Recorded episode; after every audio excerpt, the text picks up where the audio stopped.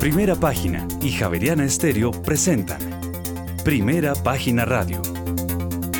Noticias y análisis económico de Colombia y el mundo.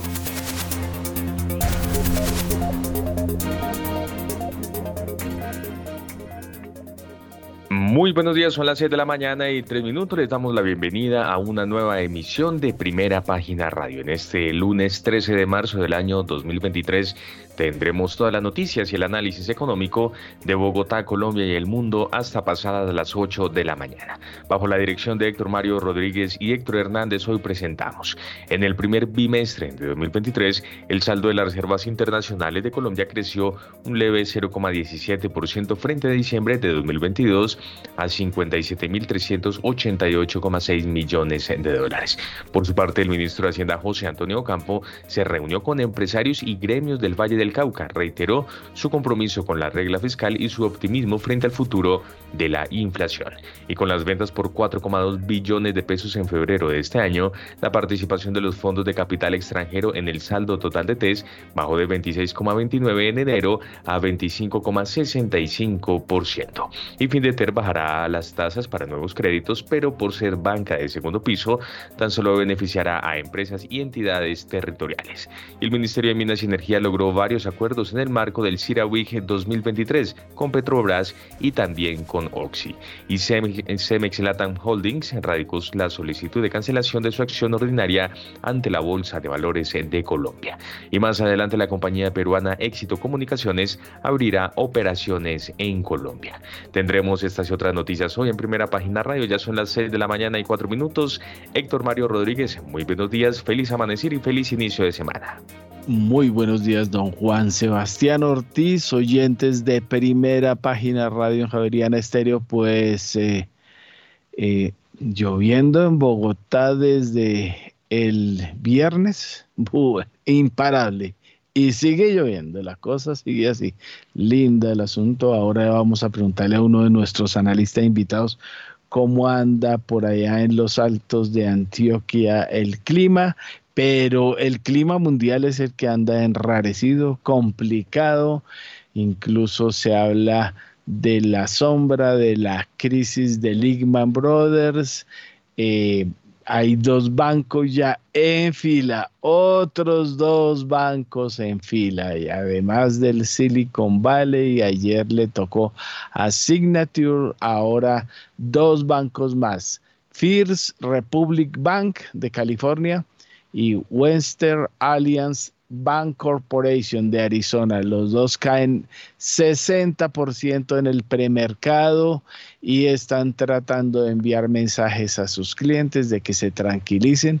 Hay dos ventajas en este momento, lo que ha llevado incluso a que Wall Street esté en verde y es que la Reserva Federal saca una línea de contingencia para la banca en general, además de que el Fondo de Depósitos y demás entidades encargadas y la Secretaria de Tesorería o del Tesoro de Estados Unidos anunciaron respaldo a los clientes que vayan a retirar a partir de hoy en el Reino Unido lo mismo fue comprado la, fue comprada la sucursal de Silicon Valley Bank en una libra esterlina. Ese fue el salvamento. Y bueno, la cosa vamos a dedicarle buen tiempo. El nerviosismo es absoluto y dos cosas claritas. Primero, lo que sucedió con el Silicon Valley Bank, pero lo segundo es que todo deja entrever que la Reserva Federal va a tener que parar su subida de tasas. Eso es lo que se anuncia eh, por los analistas, por los cercanos a la Reserva Federal, dadas las circunstancias de lo que está sucediendo. Eso es lo que tenemos mucho más eh, en verde en este momento Wall Street, en rojo el petróleo y ya vamos a hacer los análisis debidos sobre estos asuntos, don Juan Sebastián.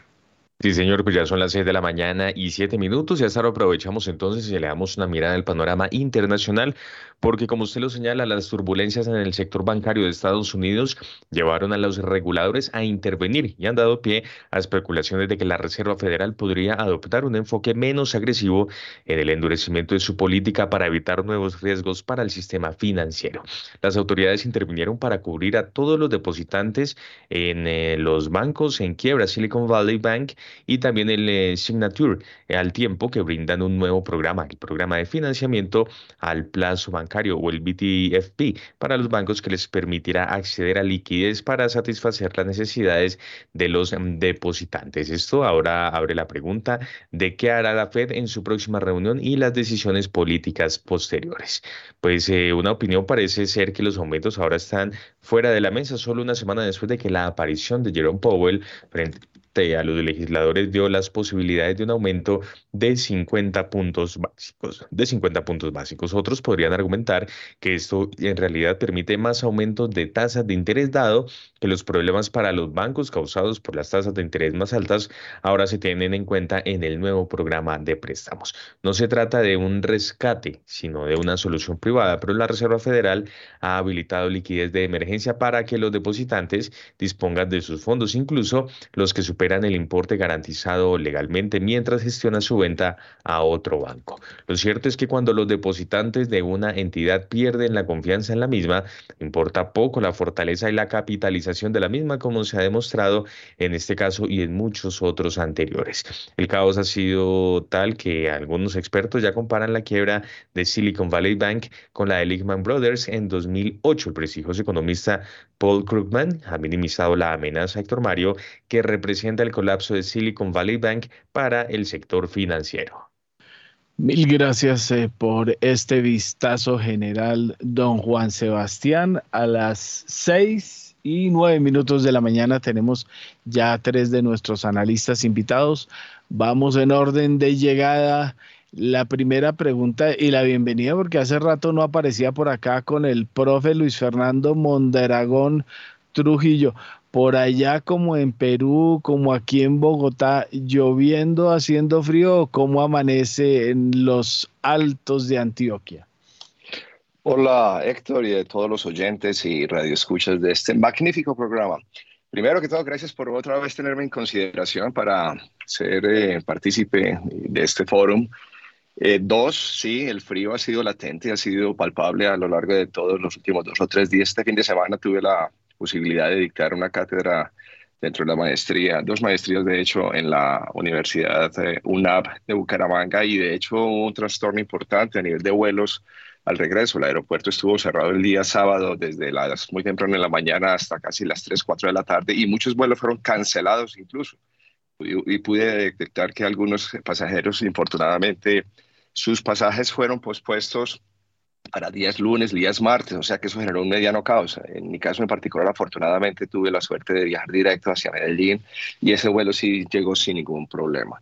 Y ayer aquí en esta zona del oriente antioqueño también con una lluvia muy continua, con algo de frío y esta mañana también ha sido el caso total que infortunadamente actividades deportivas como la práctica del ciclismo seguramente se tendrán que poner en el eh, atrás y probablemente compensar con otro tipo de actividad física porque va a ser difícil por lo que estoy notando mantener eh, este tipo de práctica. ¿Ustedes cómo van allá, Héctor? Pues lo mismo, lo que, le, lo que les conté Lluvia absoluta. Bueno, em, Luis Fernando, cuénteme cómo ve el mundo, el mundo muy nervioso. Eh, bueno, lo que sí es que hubo trabajo de los reguladores el fin de semana se dedicaron a hacer la tarea y hoy están respondiendo, al menos en Londres ya están devolviendo a los clientes depósitos. En Estados Unidos se espera que haya respuesta y la cosa es esa, ¿no? Evitar que siga el de sangre y que los clientes se tranquilicen, aunque ya hay dos bancos tomados y se están buscando clientes para venderlos. Sí, Héctor, yo creo que, a ver, al principio ustedes trataron de básicamente equiparar la situación con lo que ocurrió en aquel 2007-2008 cuando Lehman Brothers y otros bancos paulatinamente empezaron a mostrar los famosos cracks asociados precisamente con esa debilidad desde el punto de vista de solvencia y demás. En este caso en particular, yo creo que tenemos que ser un poco más discriminatorios o diferenciar que es una situación que yo no creo que tenga el mismo paralelo. Desde mi punto de vista, y si analizamos básicamente el origen del Silicon Valley Bank, y su constitución, el tiempo que llevaba operando, más de cerca de 40 años, y básicamente el enfoque del mismo, Claramente yo podría, al menos en mi caso en particular, luego las diferentes lecturas con los diferentes medios y entrevistas en los diferentes canales de televisión estadounidense, etcétera, yo creo que es una situación más coyuntural, no creo que va a ser tan profunda como muchas personas de pronto han querido anticipar, y en particular porque también ese año 2008 y la crisis del subprime nos llevó al menos a que las instituciones fueran mucho más aprendieron, digamos, de la situación. Y por eso cuando vimos el COVID en el año 2020, vimos rápidamente como instituciones, tanto gubernamentales como no gubernamentales, pues ya estaban, estaban más preparadas y aprendieron precisamente de ese efecto, para, de, digamos, de, la, de los efectos que tomaron lugar durante esas crisis para que ellos tomaran medidas mucho más eh, más eh, prontas, no menos reactivos, sino al contrario, anticiparse en esas situaciones. Y eso es exactamente lo que ocurrió durante este fin de semana, donde desde mi punto de vista creo que hay que aplaudir la labor tanto de la Secretaría de Hacienda como eh, la Reserva Federal para tomar cartas sobre el asunto y en gran medida tratar de calmar los mercados para la apertura del día de hoy. Entonces, en ese sentido, no es gratuito que vemos los futuros estadounidenses, como lo mencionaba al principio Sebastián, en tono verde durante el día jueves y viernes, eh, mientras precisamente hacíamos trading obviamente las caídas eran notables y se empezaba a ver una especie de, digamos, de un riesgo sistémico y en particular asociado con tipos de bancos que a lo largo de la semana en el mercado accionario estadounidense y que obviamente por definición también afectó al resto del mundo, veíamos el sector financiero y en particular de bancos de mediano tamaño regionales cayendo eh, en, un porcentaje más de un 14, 15%, casi 16%, incluyendo los grandes bancos, pero que el mismo viernes paulatinamente algunos de ellos empezaron a recuperar terreno. El día de hoy, en la noche de previa, los futuros claramente empezaron a mostrar que estas importantes medidas tomadas, como les mencionaron ustedes, a nivel regulatorio y a nivel de proveyendo liquidez a los diferentes bancos, pues en gran medida han logrado contener lo que pudo haber sido una situación mucho más delicada al menos para con el comienzo de esta semana.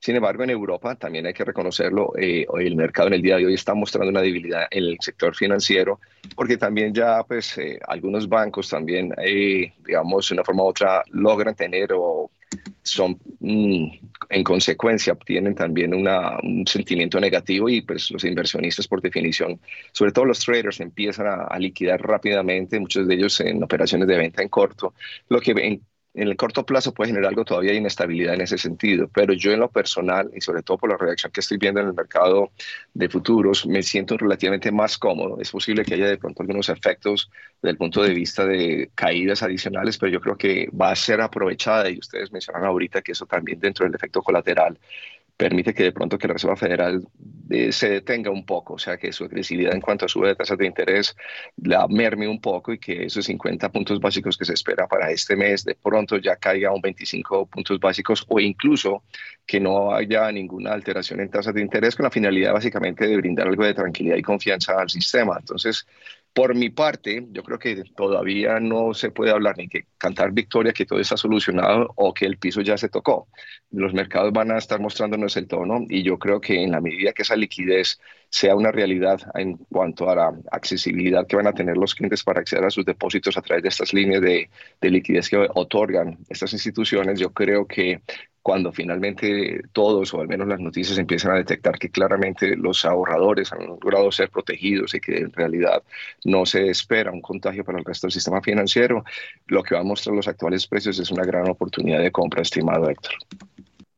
Gracias, don Luis Fernando. Bueno, a esta hora están ya también, ya no, ya, ¿cuál estrella? Son cuatro los analistas invitados que han llegado. Diego Rodríguez, el CEO de Voz Capital eh, también eh, ya se encuentra con nosotros. Em, es eh, administrador de empresas de la Universidad del Rosario, especialista en finanzas de los Andes, con varios programas de formación en The Wharton School, por ejemplo.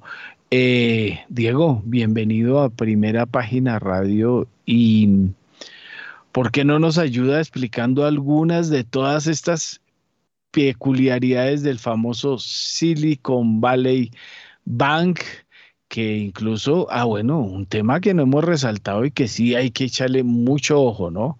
Hay que recordar que muchos de los fondeos de las eh, startups y fintechs que se han creado en el mundo y especialmente en la región pasan por este banco, incluso muchos eh, de estas startups y fintech, incluso algunas eh, brasileñas que ya lo han reconocido y hasta alemanas, eh, tienen los dineros de sus nóminas guardados o tenían sus o tienen sus dineros guardados en Silicon Valley Bank, tiene unas peculiaridades muy claras en ese entorno y se habla ya eh, en medio de algunos casos en especulación y otros en medio de realidades de que hay nombres muy conocidos haciendo fila para recuperar su dinero. Don Diego, bienvenido a Primera Página Radio. Muy buenos días, Héctor Mario, muy buenos días para todos los invitados el día de hoy y para la audiencia de Primera Página Radio. Sí, Héctor, primero pues resaltando igualmente como, como bien lo dice Luis, eh, la actuación de las autoridades en los Estados Unidos, porque pues esto pintaba bastante mal para hoy. Eh, básicamente dentro de las medidas pues le van a asegurar los depósitos a todos los clientes de los dos bancos que, que, fueron intervenidos el viernes pasado. Eh, y eso pues asegura, digamos, dos eh, situaciones bien interesantes. Uno es que estos dos bancos eran dos bancos de nicho. Y, hacia allá vamos en, ese orden de explicación que usted me pidió, Héctor. El primer banco, el, eh, el, Silicon Valley Bank, básicamente era un banco de cerca de 40 años y era un banco que se formó y ayudó a crecer mucho la industria de venture capital en los Estados Unidos se estima que cerca del 50% o tenía una participación de cerca del 50% eh, en este mercado. Es un mercado que no era fácil para la banca tradicional, es decir, prestarle plata y servicios a empresas que estaban empezando a, a nacer y que normalmente tienen muchos años y un periodo muy extenso de pérdidas en sus balances pues realmente no es sencillo para la banca tradicional poderlos atender. Y este banco, pues de esta manera logró tener pues una participación muy importante en un ciclo de negocio que durante esos 40 años, pues claramente los últimos 30, pues generó una base de clientes muy acaudalados, muy ricos, pues que es una industria que floreció de una manera muy alta, no solamente generó millonarios, sino bastantes billonarios en el, en el mundo y en los Estados Unidos.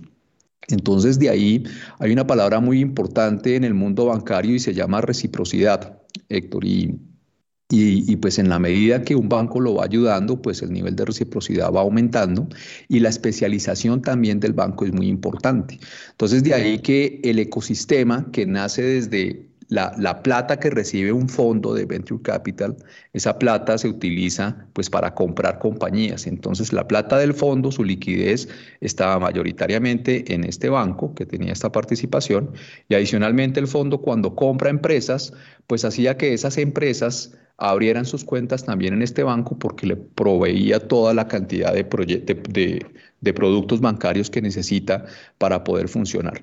Y asimismo, como fue una compañía que ayudó muy, de una manera muy importante a los fundadores de los fondos, pues muchas de sus platas personales también eran manejadas y administradas en este banco, al igual que de los directivos eh, de las compañías eh, que pues que, habían adquirido los fondos que podían ahí, ahí participar. Entonces, es un, era un banco supremamente importante y eso hacía que todos los depósitos o, su, o el 97% de sus depósitos estuviesen por encima de los 250 mil dólares, que es el límite que tiene eh, de seguro el, Fondo de Seguros de los Estados Unidos para cubrir los depósitos. Entonces, la mayoría de sus depósitos estaban descubiertos porque pues, eran montos bastante grandes. Todos sabemos que cuando hacen, eh, o, más bien para la audiencia, cuando un fondo de capital, eh, de venture capital, decide hacer una inversión en una compañía eh, de crecimiento acelerado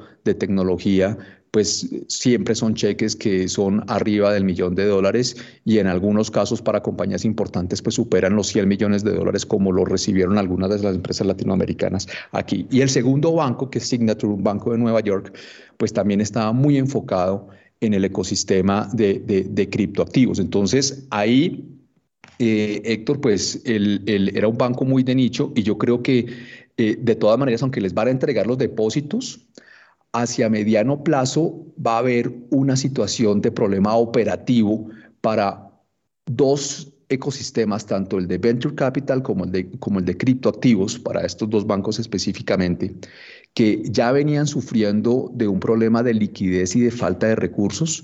Eh, el haber perdido estos dos bancos, yo creo que le va a generar eh, un problema, digamos, importante, pero pues afortunadamente por ahora les van a entregar eh, sus, sus activos, Héctor. Y, de pronto para no largarme mucho más en la explicación, porque pues para, yo creo que esto va, va, va, a ser eh, pues un poco más largo todos las explicaciones. Creo que de fondo, Héctor, sí eh, da una alarma bien importante en los bancos. Y ahí también de lo que dice Luis, que esto muy seguramente no, no, no termina acá en el tema de los, del manejo de las acciones, porque sí revela y pone sobre la mesa un negocio y es que en, la actividad bancaria, como se recibieron tantos recursos eh, durante la pandemia y después de la pandemia, y los bancos quedaron excesivamente líquidos. En Estados Unidos hay, hay un poco más de, o cercano a 2.000 bancos, donde están los grandes bancos, están los bancos regionales, que son bancos un poco más especializados como estos, y están los bancos comunitarios, que son todavía muchísimo más pequeños, que son los que atienden los pequeños negocios en cada una de las, de las comunidades. Entonces, la cantidad de dinero que se, que se recibió, pues no fue un dinero que se pudo colocar de una manera muy rápida en créditos. Entonces eran depósitos que se recibían a tasas muy bajitas hace, hace un año, un poco más de un año. Y la forma de invertir esta liquidez pues fue invertirlo en bonos de riesgo crediticio muy bajos, básicamente bonos del tesoro y en algunos casos pues bonos hipotecarios, que también estaban rentando muy bajito, pero dejaban por lo menos un margen de rentabilidad para los bancos.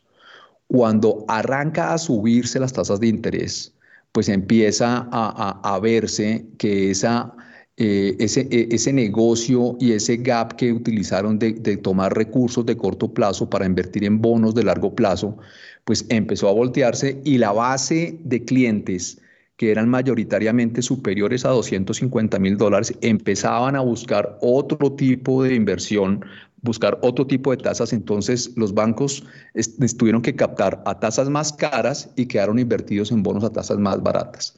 La legislación les da la oportunidad a la mayoría de bancos del mundo de reclasificar esas inversiones y mandar los bonos de largo plazo al vencimiento para poder evitar el ruido de las valoraciones de corto plazo. Eso funciona hasta cuando empiezan a haber retiros de estos depositantes. Y al existir esos, esos, esos retiros, reveló el problema que hay para estos bancos y es que metieron una parte bien importante de sus activos en bonos a largo plazo, que las tasas subieron, tuvieron unas pérdidas muy importantes que empezaron a verse no solamente eh, guardadas en la contabilidad, sino ya a tener que ser expuestas porque tuvieron que salir a vender sus títulos para poder eh, dar alcance al pago del retiro de los depósitos. Entonces, esa es una situación que los analistas y los inversionistas pues, van a ver con mucho cuidado porque pese a que ya muy posiblemente el riesgo de corrida de fondos eh, va a parar, es muy posible que en los bancos regionales y en los bancos más pequeños, de todas maneras, aquellos depósitos por encima de 250 mil dólares sí se traten de mover hacia los bancos grandes. La línea que ofreció la Fed va a ayudar a que no haya pánico en ese sentido, pero, pero lo que sí va a suceder es que el estado financiero eh, y de los balances de estos bancos se va a ver golpeado y por lo tanto muy seguramente el precio de sus acciones hacia mediano plazo. Entonces, eh, esta situación no ha acabado y empieza a revelar unas situaciones de riesgo de mercado hoy en día que irónicamente está golpeándose a través de los bonos de, de, menor riesgo en el mercado, que fueron los bonos del Tesoro y los bonos hipotecarios, y que muy seguramente vamos a empezar a trasladar con el paso de los días y las semanas a, tratar de entender un poco más qué más hay en esos balances y empezarse a mirar hacia el riesgo de crédito que en el fondo es el riesgo grande que hay en esta situación, Héctor, porque hubo muchos créditos que se generaron a tasas muy bajas en compañías de estos sectores de tecnología, en compañías inmobiliarias, en negocios que realmente no tienen hoy en día la forma ni el flujo de caja para poder pagar las tasas de interés que se han elevado en forma sustancial. Y este riesgo de mercado por incremento de las tasas de interés muy seguramente se va a empezar a trasladar hacia riesgo de crédito y de ahí que la Fed pues y la apuesta que tiene Vertica el mercado es que pues que ya no pueda subir las tasas en la velocidad que lo estaba haciendo o que muy seguramente pues termine no subiendo de acuerdo a que volvió a sacar en la mesa pues la fórmula para, para, para darle tranquilidad al mercado que básicamente pues es eh, eh, protegiendo en este caso a los depositantes, a los dueños de los bancos sí no los va a proteger y los dueños de los bancos pues sí perdieron su capital y los accionistas también Héctor. Mil gracias, don Diego. Seis y veintiocho minutos de la mañana. También está con nosotros Edgar Jiménez Méndez, contador público de la Universidad Nacional, especialista en finanzas de la Universidad de los Andes, máster en creación y dirección de empresas de la Universidad Antonio de Nebrija y la Universidad EAN, profesor en finanzas de la Universidad Jorge Tadeo Lozano. Don Edgar, bienvenido y su comentario de este mundo tan nervioso a esta hora. Bueno, pues eh, muy buenos días y un saludo para, para, ustedes, para todo el equipo de trabajo, los colegas y a quienes nos escuchan a esta hora. Y frente pues al, al, tema del día y que nos trae desde el viernes, pues definitivamente es, es una noticia que hace parte incluso mismo de, del panorama financiero cuando, digamos, uno en, en el mundo empresarial eh, aprende y aprende a raíz de, la experiencia. Una de las lecciones es que hay que diversificar, por lo menos en el tema de depósitos. Algo que uno entiende es que definitivamente cuando eh, tengo una empresa o soy empresario, algún tipo de negocio, eh, lo mejor que hay que hacer es tener depósitos en diferentes entidades, no confiar en, una sola, porque pues definitivamente esto, esto puede pasar y eso es parte de las lecciones y que ahora que se hablaba del, del 2008, incluso desde el 2007 que venía la, la famosa crisis que, que vivimos, eh, pues por ejemplo el, el rescate de AIG me acuerdo mucho que e, e, ese solo rescate valió 200 mil millones de dólares más o menos. El primer rescate que, que, se aprobó en el Congreso de los Estados Unidos estaba por los lados de los 700 mil millones de dólares. O sea, realmente las magnitudes allá fueron muy grandes. Aquí digamos que por ahora no, no es algo así. Se habla pues de, de, de los depósitos en, en, en, el banco, en el Silicon Valley de 250 mil millones. El retiro es el el viernes de 42 mil millones y todos sabemos pues que, un pánico financiero pues acaba lo que decían ustedes ahora antes de la confianza, o sea, uno parte de, la confianza y pues si todos los todos quienes tenemos depósitos en las entidades financieras vamos al mismo tiempo a retirar, pues obviamente ese dinero, ese dinero no está. Entonces también ahí hay una parte de, de pánico relevante Destaco también el tema de, los depósitos que, tienen empresas, empresarios, decían startup, fintech, emprendimientos, pues que, ahí está la plata de la operación del negocio. Es decir, que los efectos pueden ser sobre, sobre empresas y sobre empresas pequeñas, medianas, que, pues que están en, proceso y, y, decía algo que Héctor Mario tal vez habla de la nómina y definitivamente eso es porque pues eh, en esto se vive eh, el, día a día. Y eso y eso es fundamental. Aquí aquí no hay aquí no hay plazos. Entonces digo yo pánico financiero originado. También hay, hay, un ingrediente adicional. Eh, si uno empieza a hilar fino, pues viene casi desde el tema de, FTX, luego Silvergate, y se, se vuelve esto una, una cadena que que pues obviamente tiene efectos. Estos pues son los bancos amigos de las criptoempresas, de los criptonegocios que no son malos, casi siempre que nos referimos a criptoactivos, criptoempresas, Bitcoin y todo esto, pareciera ser que no, que no es nada bueno y pues desafortunadamente las noticias eh, que salen eh, parecieran confirmar eso, pero pues de todos modos son negocios que están, que están en crecimiento, son negocios nuevos.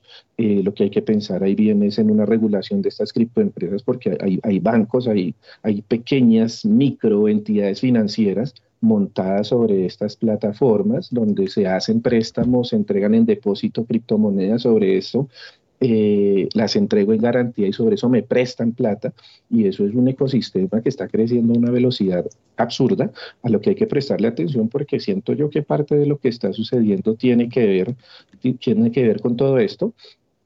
Eh, y definitivamente es un negocio que va a prosperar, que va a funcionar bien por ahora en el corto plazo, pues efectos aquí sobre el sistema financiero, imagínense ya la Reserva Federal tomando medidas porque un banco eh, se les cae de pronto pues algo más eh, y le van a poner freno, yo creo que le van a poner freno, la confianza deberá retornar, eh, pero pues por ahora prestarle mucha atención no solo tanto a los efectos de lo que estamos viendo, sino a las causas que lo que, que, que están dando pues nos están llevando a lo que estamos hablando hoy.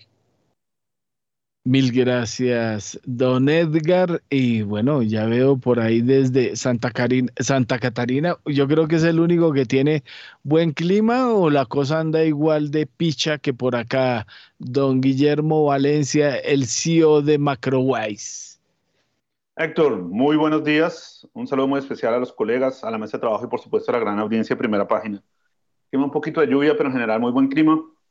Eh, varios temas. Yo creo que digamos que está un lugar donde todas las noticias se enfoca, que es el, e, este episodio de liquidez que está teniendo Silicon Valley Bank, eh, que representa eh, tal vez la cúspide del exceso de una política monetaria laxa por mucho tiempo y llegamos a un nuevo régimen donde los tesoros caen. Hoy es evidente lo que pasa ahí, no, no es solo cripto, o sea, estamos hablando de todas las emerging technologies, todas las tecnologías emergentes tenían relación con ese banco, ¿no? Biotecnología, eh, tecnologías de sensores. Muchas empresas están relacionadas con ese banco, como describía Diego. El tema es que ellos no actuaban como un banco, porque un banco usualmente recibe depósitos, da crédito, pero esas entidades no necesitaban crédito, porque pues ya estaban fondeadas por los venture capital, o sea, tenían cash, tenían que almacenar el cash. ¿A dónde me voy? A los tesoros. ¿Y los tesoros qué pasa?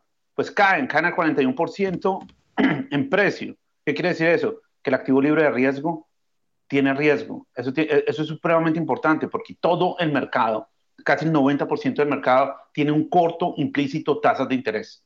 Entonces, eso no solo afecta ese banco, está afectó el mercado de acciones, está afectando todo. Ahora, ¿cuál es el problema? El problema grande y donde sí hay una responsabilidad gigantesca en el manejo de riesgo de ese banco es que no tenía una diversificación en la base de clientes. O sea, todos esos depósitos estaban correlacionados porque estaba relacionado con el ecosistema de venture capitals, cripto, emerging technologies, etc. Entonces, hay un problema de manejo de riesgo que puede repercutir. Ahora, ¿qué más está diciendo eso? A, mí me parece supremamente interesante porque también está diciendo, la Fed acaba de quebrar, la subida de tasas de interés acaba de fracturar, acaba de decir, hay unos problemas. Si subo más las tasas de interés, voy a empezar a crear una serie de spillovers que se van a empezar a propagar dentro del sistema, no solo financiero. A mí no me preocupa el sistema financiero, porque el sistema financiero tiene la Fed. El sistema financiero en cualquier momento le pueden inyectar liquidez y no tiene problema. Lo que pasa es el mercado de bonos, donde hay un problema. El mercado de bonos corporativos, ahí hay un problema mucho más grande. Y si las tasas siguen altas, nosotros, los países emergentes, los TES, los bonos de países emergentes son indirectamente, están muy relacionados con lo que pase con esos bonos del tesoro también. Y ahí no hay una Fed. Entonces, ¿dónde se va a propagar el riesgo realmente? ¿Dónde va a haber una crisis? Va a ser en el lugar donde no existe una institución que pueda contenerla. Entonces yo creo que eh, está empezando eh, en el ecosistema de Silicon Valley, pero creo que se va a expresar de verdadera manera en otros lugares. Yo creo que el problema más grande está en mercados emergentes, no en Silicon Valley. Obviamente, toda innovación financiera, toda innovación tecnológica, perdón, se caracteriza porque el 80% es humo y hay un 20% que son compañías verdaderas hay, hay muchas cosas que estaban mal en Silicon Valley. Uno cuando ve colegas emprendedores que su orgullo no está en hacer un producto, sino en cuánta plata levantaron. Y, y, realmente no hay una preocupación seria por si mi modelo de negocio es rentable, si estoy haciendo un producto que tenga sentido, sino si tengo un marketing lo suficientemente agresivo para tener un, una adquisición de clientes agresiva, conocida como Blitz Scaling, y, y, se volvió eso. Y los venture capitals escuchaban esa historia y asignaban una locación de capital gigantesco y ahí se volvían las estrellas del emprendimiento, pero con productos que realmente no eran muy buenos. Entonces hay una purga y, y como en toda, como sucedió en, los en el 2000 con los dot-com, que todo se volvió fácil para hacer negocios web, pero a la hora de la verdad muy pocos sobrevivieron. Esos que sobreviven se quedan con el mercado. Entonces yo creo que la caída de las tasas de interés en Estados Unidos, eh, las tasas de interés no, del precio de los bonos del tesoro en Estados Unidos tiene un efecto gigantesco en todo el sistema financiero.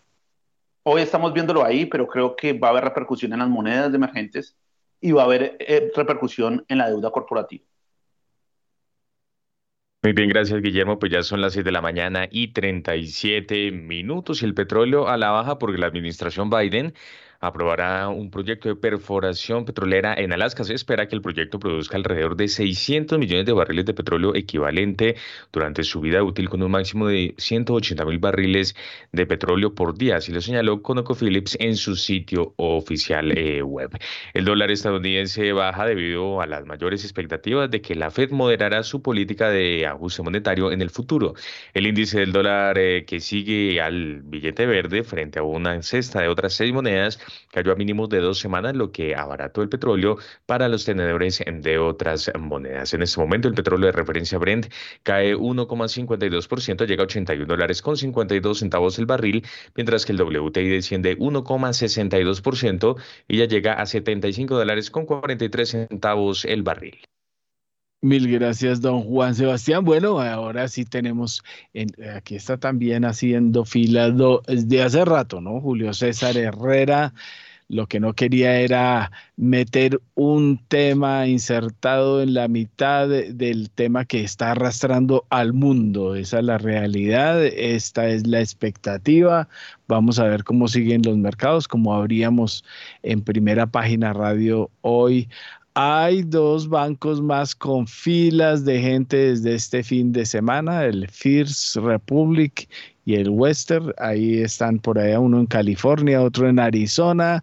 Eso se va a extender el nerviosismo, eh, por eso tenía que ser una medida grande la de la Reserva Federal y de los demás reguladores para anunciar que se va a responder sin inconvenientes. Bueno. Julio César, hay muchos elementos que que tienen al dólar, al petróleo, perdonen, veremos el dólar, eh, lo tiene Biden que va a anunciar eh, la aprobación de un proyecto en Alaska, bueno, muchas cosas más. Bienvenido Julio César Herrera, el CEO de G Energy Group.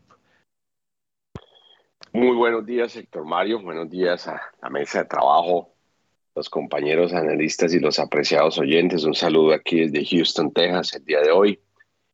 Pues en los mercados, yo creo que hay que mirar el, contexto global y general antes de entrar a los hechos particulares que siguen afectando como, como inició este programa, hablando del Silicon Valley Bank. Y pues tenemos que ver que los fundamentales darían para que nosotros estuviéramos en un momento de precios más alto a este eh, dan para que pues las tensiones que se han generado desde el año pasado y desde la invasión rusa a Ucrania y todos los temores en demanda y oferta en los mercados y debería haber preocupación si el crudo ruso está pudiendo llegar a los mercados o no. Algo que se tiene es que Rusia está eh, usando nuevas rutas eh, para exportar su crudo hacia Asia Europa está comprando crudo y productos del Medio Oriente, del mismo Asia y de los Estados Unidos. Y pues este movimiento en los mercados deberían ser los que nos están eh, dando eh, el resultado de los precios, al igual que nivel de inventarios. Y, y, cuando uno tiene a una agencia internacional de energía pues que ya ustedes me han oído hablar del número de demanda este año. Iniciamos diciendo va a ser 101.7 millones de barriles al día de consumo en el 2023, luego dijimos 101.9 y ya se está hablando de 102. Entonces, cuando uno mezcla todo esto, eh, deberíamos estar en un mundo totalmente diferente. Pero bueno, eso no es lo que está moviendo los precios del crudo, es realmente la economía, la inflación, la manufactura, el empleo y la data de negocios que sale principalmente de dos sitios, de Estados Unidos y de China, que siendo pues las dos economías más grandes del mundo, son los principales drivers de lo que nos está pasando en precios futuros de crudo. Y, y con ello pues lo que hemos venido mencionando de que la Fed está pues monitoreando muy de cerca cada dato económico en los Estados Unidos para ver si acelera o detiene eh, la velocidad a las cuales va a incrementar las tasas de interés. Y pues se ven una fuerte datos de los Estados Unidos económicos y todavía una inflación muy alta eh, que pues va a llevar a, la Fed a hacer todo esto. Y medio de esto pues ocurre lo que eh, ocurrió con este Silicon Valley Bank que está impactando eh, los mercados petroleros y que pues está llevando a, la situación que tenemos ahorita, esa caída principalmente, eh, el colapso del, del, Silicon Valley Bank, eh, pues es el peor desde los 2008 y ya los analistas han hablado al respecto, mis compañeros. el tema por el cual le pega esto al, al, petróleo y no ayuda es que realmente le coloca un viento de, de frente pues a todo este optimismo y a pesar de la alta inflación en ese famoso consumo, pues que creemos que va de 102 millones de barriles eh, al día. Y es un evento que es serio, eh, al igual que como creo que Arnoldo dijo que pues no es eh, si la crisis de Lehman Brothers o algo así, como algunos lo califican, pero sí es una dificultad adicional a, esa recuperación y que lo que le pueda hacer a la demanda. Nosotros creemos que el evento es serio, es grave, pero pues que vamos a volver a, recuperarnos y vamos a ver números de dos dígitos, tres dígitos en precios de petróleo eh, pasada la mitad del año. Eh, una de las preguntas que hay es, bueno, ¿esto le pega a Europa? Mm, se ve que no tanto a Europa, pero hay, hay preocupación de que esto le pueda traer viento de frente al optimismo que hay sobre la eh, data en China. Hay algunos eh, informes que dicen que sí hay alguna conexión con China. Yo la verdad creo que el impacto sobre recuperación económica en China es mínimo, muy bajo con este tema del banco. Pero es lo que estamos teniendo el día de hoy. Los fundamentales siguen con mucho optimismo.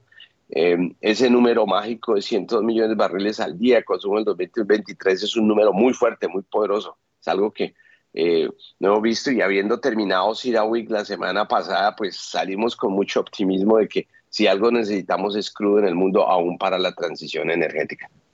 Bueno, oiga, lo vi muy pomposo por allá por el Sira Week y mm, ¿por qué no damos un contexto de qué pasó por allá? Vi a la ministra de Minas de Colombia muy reunida con Petrobras. En Brasil hubo mucha noticia alrededor de Petrobras y su hallazgo, pues que ya es viejo en Colombia, pero que eh, se está esperando cuáles van a ser los anuncios futuros.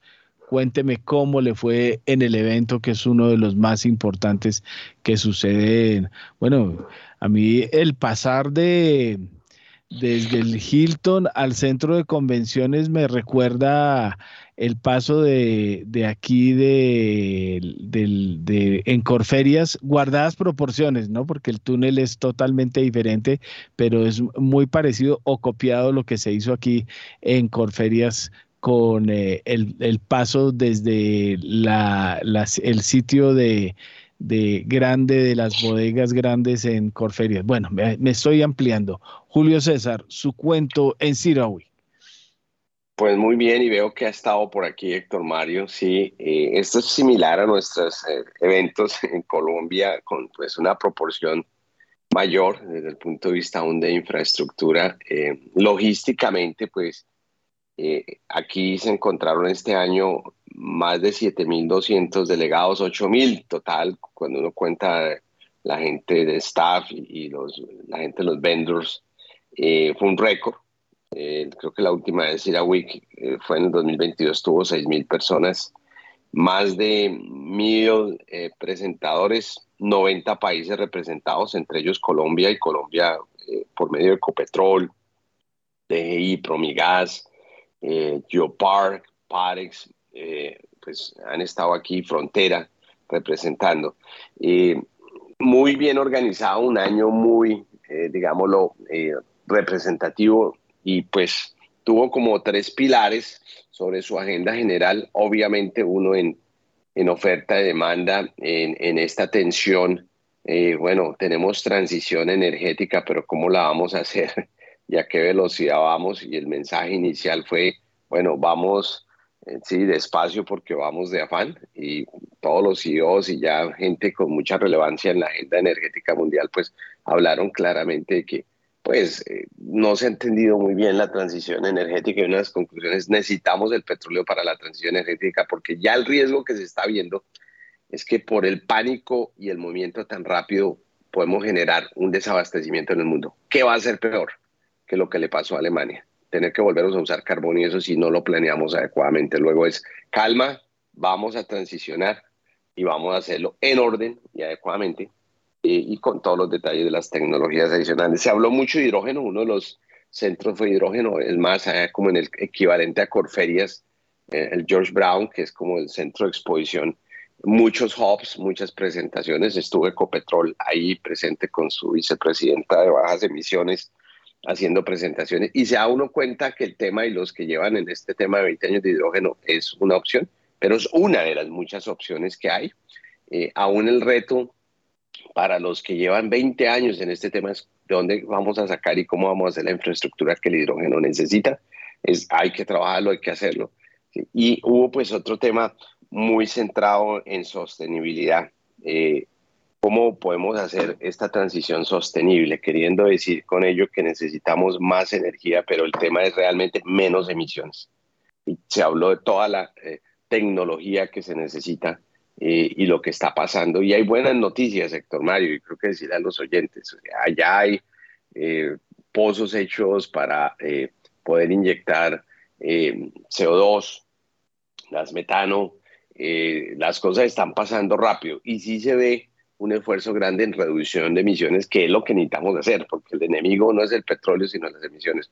Muy bueno, Colombia hizo un trabajo eh, muy agradable y las cosas estuvieron muy bien. Y con respecto a lo de Petrobras, y esto es una noticia muy, muy buena, la ministra se reunió no solo con Petrobras, sino con Occidental, y hablaron de exploración y cómo promover la exploración. Eh, ahí está el nuevo CEO de Petrobras. Recuerde que Lula me nombró a Jim Paul Prates. Eh, es nuevo, es la persona de confianza pues de Lula. Eh, cambiaron al anterior CEO y pues ellos están, hablaron de toda la parte ambiental de proyectos con la ministra que con esfuerzo combinado de la industria y de Colombia aún para preservación del Amazonas y ahí hay una operación de eh, donde Petrobras en el Amazonas pues quiere hacer unos desarrollos y hacer, generar protección no, no de petróleo sino un proyecto ambiental y, ahí hablaron de lo del bloque Tairona en Colombia que es una prioridad para Petrobras eh, que lo tiene en propiedad con Ecopetróleo entonces es bueno ver que eh, el ministerio va a apoyar este desarrollo. Y recuerden que desde julio del 2022 eh, se encontró un acumulado de gas muy importante eh, a través de un pozo que se llamaba Uchuba 1, eh, perforado en aguas profundas, son 32 kilómetros de la costa, 76 kilómetros de la ciudad de Santa Marta. estas aguas, más que lo llamamos ultra profundas, aproximadamente 830 metros. Se esperan que haya más pozos a ser perforados en los próximos años. Entonces es una gran noticia y una gran noticia porque veremos desarrollos apoyados por el ministerio y por este gobierno en exploración. Esto es pura exploración que van a ocurrir. Entonces yo creo que fue muy buena semana y cerramos muy bien escuchando de que sí vamos a seguir haciendo exploración en Colombia y con grandes ligas. Petrobras es uno de los números, digamos, de los top tres del mundo en exploración en aguas profundas y ultraprofundas. Muy bien, gracias Julio César. Y vamos a revisar cómo andan los mercados en el mundo, pero antes una recomendación porque Pay Asset Management fue la compañía pionera en traer el modelo de fondos de inversión inmobiliaria al país. Hoy se consolida después de 15 años. Aprenda más sobre inversión inmobiliaria en www.pay.com.co 6 y 51.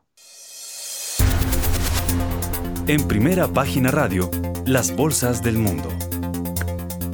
Mixtas cerraron las bolsas de Asia por el colapso de Silicon Valley Bank y ante las medidas para proteger a los clientes, los eh, reguladores financieros estadounidenses han asegurado que tomarán las medidas pertinentes, esto para garantizar la protección de todos los depósitos asegurados y los reembolsos a los clientes. Los accionistas y algunos tenedores de deuda no estarán protegidos por estas medidas de acuerdo a los anuncios del Departamento del Tesoro, la Reserva Federal y la Corporación Federal de Seguro de Depósitos. La bolsa de Tokio cerró hoy con un descenso del 1,11%, mientras que el índice más amplio, el Topix, retrocedió 1,51%.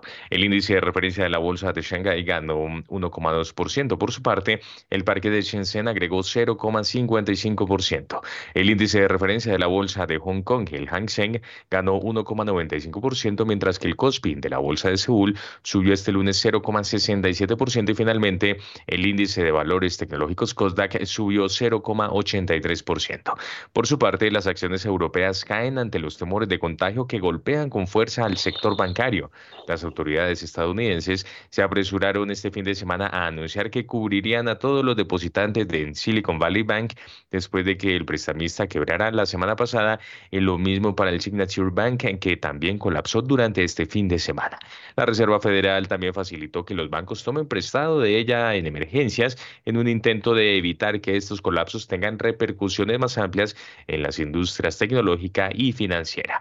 La bolsa de Milán cae este lunes con fuerza en los primeros compases de la sesión y pierde más del 4%. El índice DAX alemán cotizaba 2,2% más abajo, mientras que el CAC 40 de París descendía 1,9%. Finalmente, el IBEX 35 de la Bolsa de Madrid eh, se desploma poco después de la primera hora de la sesión este lunes y caía 3,73%. Esto no funciona si no se abre el micrófono. Eh, don Juan Sebastián, gracias. Em, oiga, Diego, venga, ampliemos un poquito más porque hay otro elemento fuera del que ya hemos venido explicando en primera página. Eh, incluso New Bank tuvo que salir ayer eh, a raíz de lo que está sucediendo con muchas redes, ¿no? Que eso también es parte del, del asunto. uno no puede jurar que muchas de estas empresas no tienen cuentas en eh, Silicon Valley y otras allegadas, pero eh, New Bank tuvo que sacar ayer un comunicado porque ya había nerviosismo con lo que podía pasar. Hoy en las redes se había, eh, en Brasil más que todo, se había dicho profusamente que New Bank iba a ser uno de los afectados, bueno, uno de los grandes. Héctor Mario. se me fue. Es ah, ya está. Sí, sí, esto me está bailando. Bueno, el asunto es que eh, en, en New sacó comunicado, RUC, la de origen alemán, tuvo que sacar comunicado eh, también. Es así reconociendo que sí tiene cuentas y que está tratando de recuperar los recursos.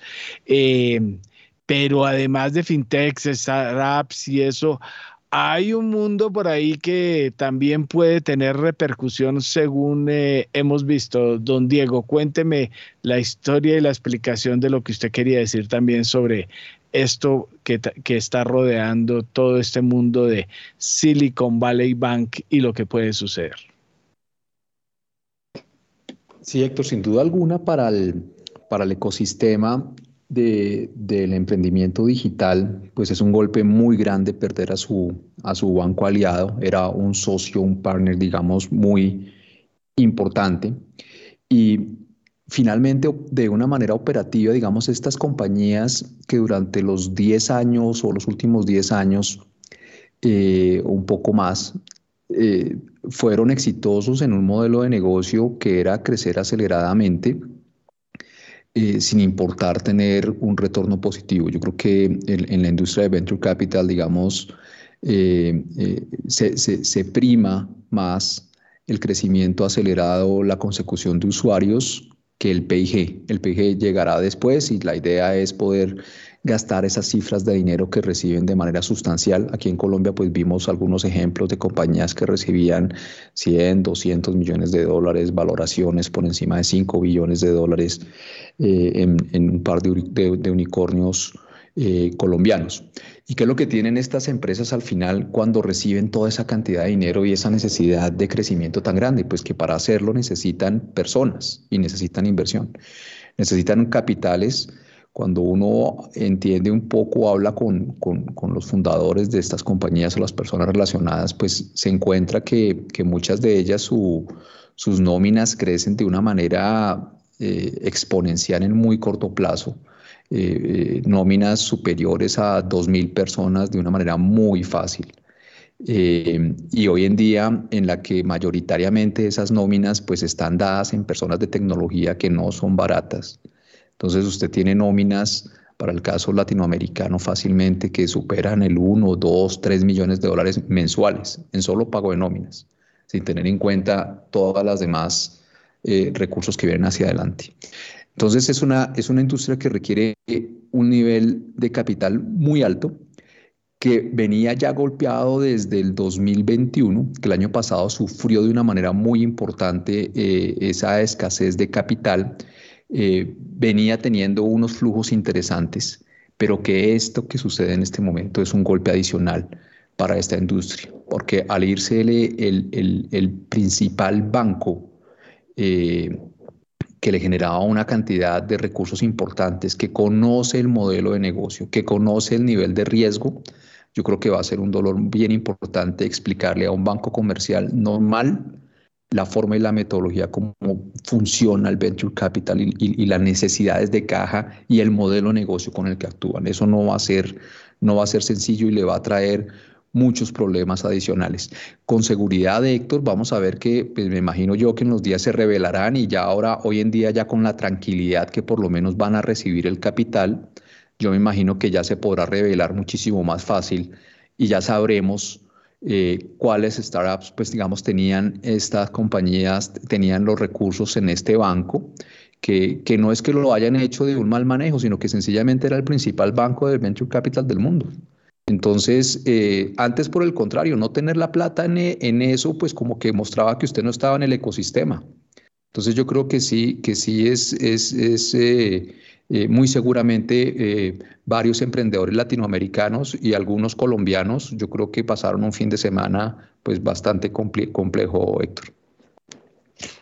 Mil gracias, em, don eh, Diego. Guillermo Valencia pidió la palabra.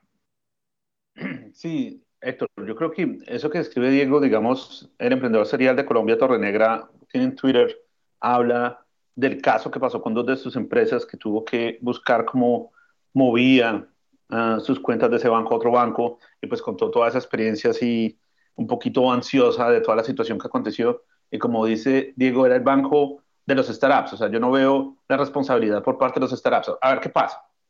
El ecosistema de los startups sí tiene, tiene algo que es un poco, un poco patológico y, y es que se levanta una gran cantidad de dinero como digo, describe, ese dinero no solo se gasta en nómina, ojalá se gastara en nómina, pero la mayoría de ese dinero va para marketing, va para customer acquisition, eso quiere decir que va para Instagram, o va para Facebook, o va para Google. Entonces, eso alimenta todo ese cash, todo ese ingreso que iba para esos grandes que antes estaban en una zona de burbuja.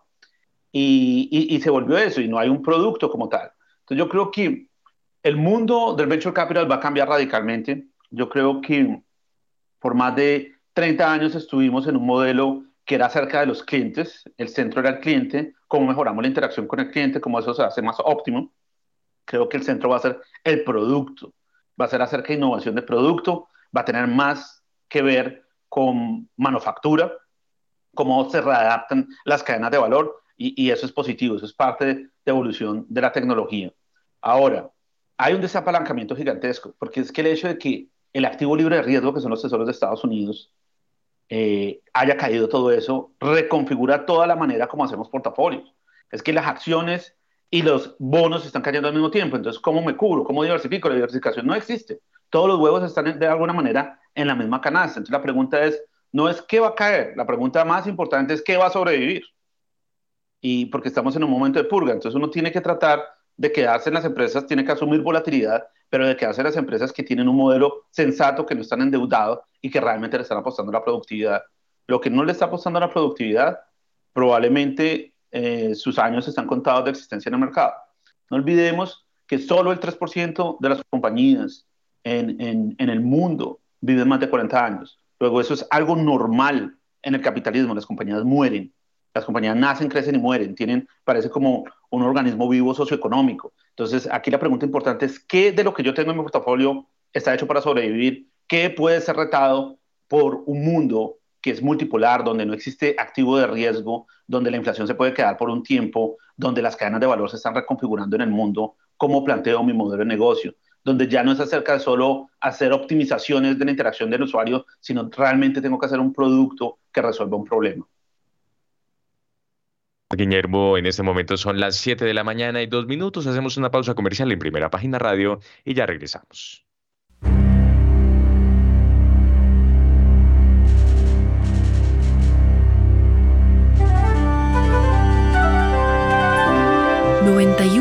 91.9 Javeriana Estéreo, Bogotá. HJKZ. Sin fronteras.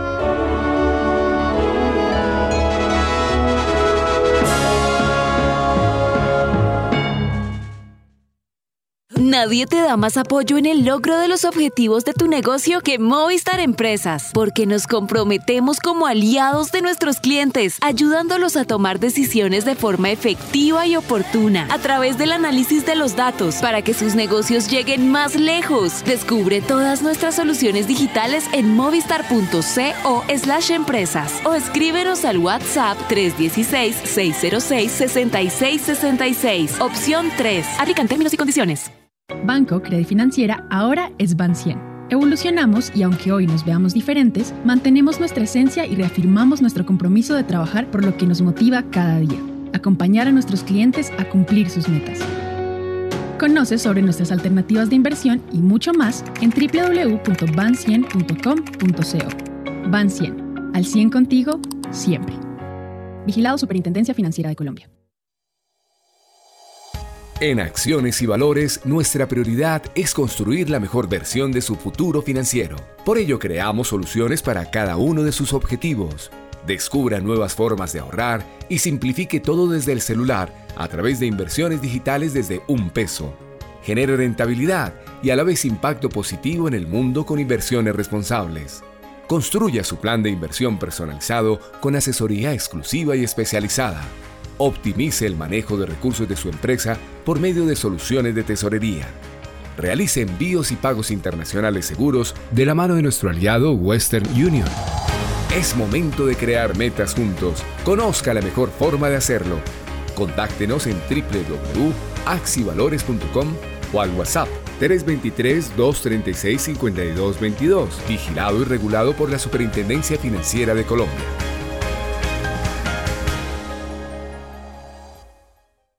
Javeriana Estéreo, sin fronteras.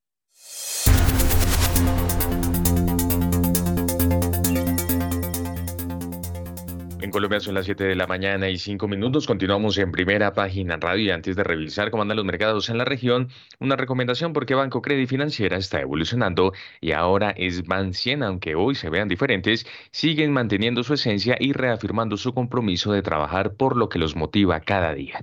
Acompañará a sus clientes a cumplir sus metas. Conozcan sobre sus alternativas de inversión y mucho más en www.ban100.com.co. Ban 100 al 100 contigo, siempre Superintendencia Financiera de Colombia 7 y 5. Las bolsas latinoamericanas en primera página radio. Wall Street cerró este viernes en rojo y el Dow Jones de Industriales, su principal indicador, cayó 1,07% arrastrado por los medios desatados tras el colapso de Silicon Valley Bank, que hoy fue intervenido por los reguladores estadounidenses. Al cierre de la sesión, el selectivo Standard Poor's 500 retrocedió 1,44% y el índice compuesto del mercado del Nasdaq 100 perdió 1,76%. El índice Standard Poor's Merval de la Bolsa de Comercio de Buenos Aires cerró con un descenso del 4,49%. El índice Bovespa de la Bolsa de Valores de Sao Paulo se devolvió 1,39%. El índice de precios y cotizaciones de la Bolsa Mexicana de Valores bajó 1,18%. El índice MSCI Colcap de la Bolsa de Valores de Colombia cayó 1,55%. Además, el índice IPSA de la Bolsa de Santiago de Chile perdió 0,11% y finalmente el índice general de la Bolsa de Valores de Lima retrocedió 1,41%, 7 y 6. En primera página radio, Las claves de la jornada. La publicación del índice de precios al consumidor definitivo en febrero en varios países de Europa y en Estados Unidos y la reunión del Banco Central Europeo en la que todo apunta a que se decidirá una nueva subida de los tipos de interés de 50 puntos básicos centrará esta semana la agenda de los mercados bursátiles. El comienzo de la semana contará con escasas referencias económicas tras el dato de empleo de Estados Unidos del pasado viernes que creció dos décimas en febrero y se sitúa en el 3,6%. La semana culminará teniendo como plato fuerte la reunión del Banco Central Europeo el próximo jueves. De dicha reunión se subraya que más em, que la decisión de subida de tipos de interés, que ya sea por descontado, que será de 50 puntos básicos, el interés se centrará principalmente en el mensaje de la presidenta del Banco Central Europeo, Christine Lagarde, en el sentido de si los próximos aumentos serán de 25 o de 50 puntos em, básicos. A principios de año hubo un optimismo generalizado por parte del mercado, ya que se veía que los datos em, de inflación estaban bajando de manera más acelerada y se planteaba que los tipos se estabilizarían e incluso bajarían en Estados Unidos. En la eurozona el interés de las bolsas este martes con la publicación del IPC definitivo del mes de febrero de España y tras una tasa de inflación general provisional del 6,1% interanual. El consenso espera una ligera corrección a la baja del indicador de los precios según han destacado los analistas del Singular Bank. Por su parte, se espera que la tasa de inflación en Francia que se publicará un día después se mantenga en torno al 6,2% interanual, mientras que el IPC de la eurozona repuntaría en línea con la estimación preliminar un 8,6%. Este miércoles también se publicará el principal indicador de producción industrial de la eurozona de enero y el IPC de Francia e Indetex publicará sus resultados del ejercicio 2022. Y finalmente, en Estados Unidos, la atención de los inversores se dirigirá a la publicación este martes del IPC, la inflación del mes de febrero. Mil gracias, eh, don Juan Sebastián. Siete y nueve minutos de la mañana regresamos con el profe Luis Fernando Mondaragón Trujillo, trader profesional y operador del mercado bursátil. Como siempre, bienvenido y cuéntenos su comentario de esta hora. Bueno, he venido, Héctor, eh, pendiente de los comentarios de los diferentes eh, panelistas creo que en general concuerdo con un alto porcentaje de lo que prácticamente han comentado, pero al mismo tiempo el énfasis que típicamente yo trato de hacer a este tipo de, invitaciones, eh, y particularmente a través de este medio, es que cuando, por ejemplo, nos tratamos de pronosticar el futuro para efectos de tomar decisiones en el campo, llámese empresarial o en particularmente en temas de gestión de portafolio, veo que lo que en el caso mío en particular donde me enfoco es más de corto tácticamente hablando, porque hablar de que en el futuro eventualmente todo se solucionará y eventualmente todo llegará a un equilibrio, entonces, entonces ese tipo de retórica en el campo mío personalmente hablando no me aporta mucho valor para efectos de lo que es mi día a día, buscarme la papita, como decimos popularmente en estas tierras. Entonces en ese sentido, yo creo que la clave en esta semana eh, es básicamente identificar cómo los mercados van a estar reaccionando a todo este tipo de anuncios por parte no solamente de las instituciones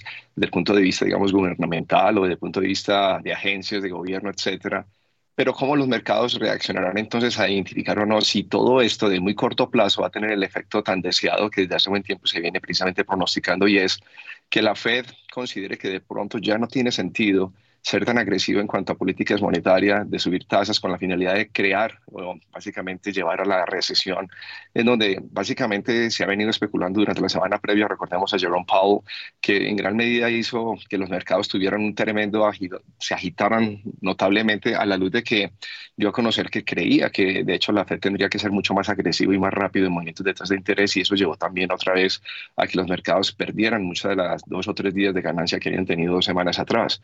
Y en ese es donde uno tiene que posicionarse tácticamente para decir, bueno, entonces, a la luz de este remesón que se está tomando lugar, en donde claramente lo que va a haber primero es mero sentimiento y poca racionalidad, y en donde básicamente lo que uno debe aprender es de la historia, cómo precisamente estas instituciones han logrado recuperar la confianza desde el punto de vista de la solidez financiera en los Estados Unidos y eventualmente en el resto del mundo, pensaría yo que la oportunidad es latente para que en esta semana caídas notables que han tenido lugar en varias de las acciones y en particular del sector bancario, pues eh, identificar aquellas que generalmente han logrado pasar eh, o sobrepasar precisamente lo que es difíciles. Entonces estamos hablando de los grandes bancos, que el JP Morgan, que el Goldman Sachs, etcétera, etcétera. Pero incluso, ahorita infortunadamente, Héctor, tú mencionaste algo sobre New Bank.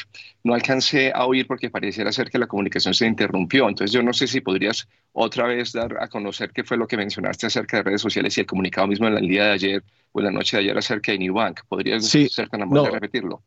Hubo comunicado de New Bank porque en las redes sociales de Brasil eh, se hablaba mucho de que podía ser uno de los grandes afectados. De hecho, también hay un listado de empresas eh, eh, colombianas.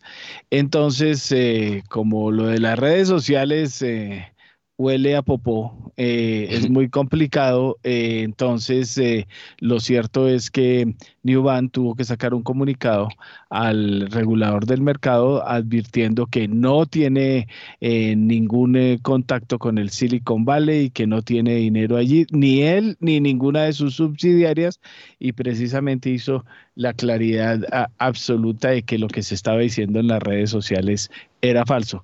Sin embargo, ya sí se han revelado en varios sitios eh, nombres de compañías muy grandes, especialmente dedicadas al venture, en el que dicen que muchos de los recursos los tienen ahí mientras los trasladan a las empresas en que han invertido y como repetíamos con Diego, muchas nóminas de estas empresas, startups y fintechs que han recibido esos recursos, sacan sus dineros o esperan que se los envíen desde el banco a sus eh, tesorerías para pagar nóminas, entonces que ahí es donde está mucho del nerviosismo que está persistiendo en los mercados.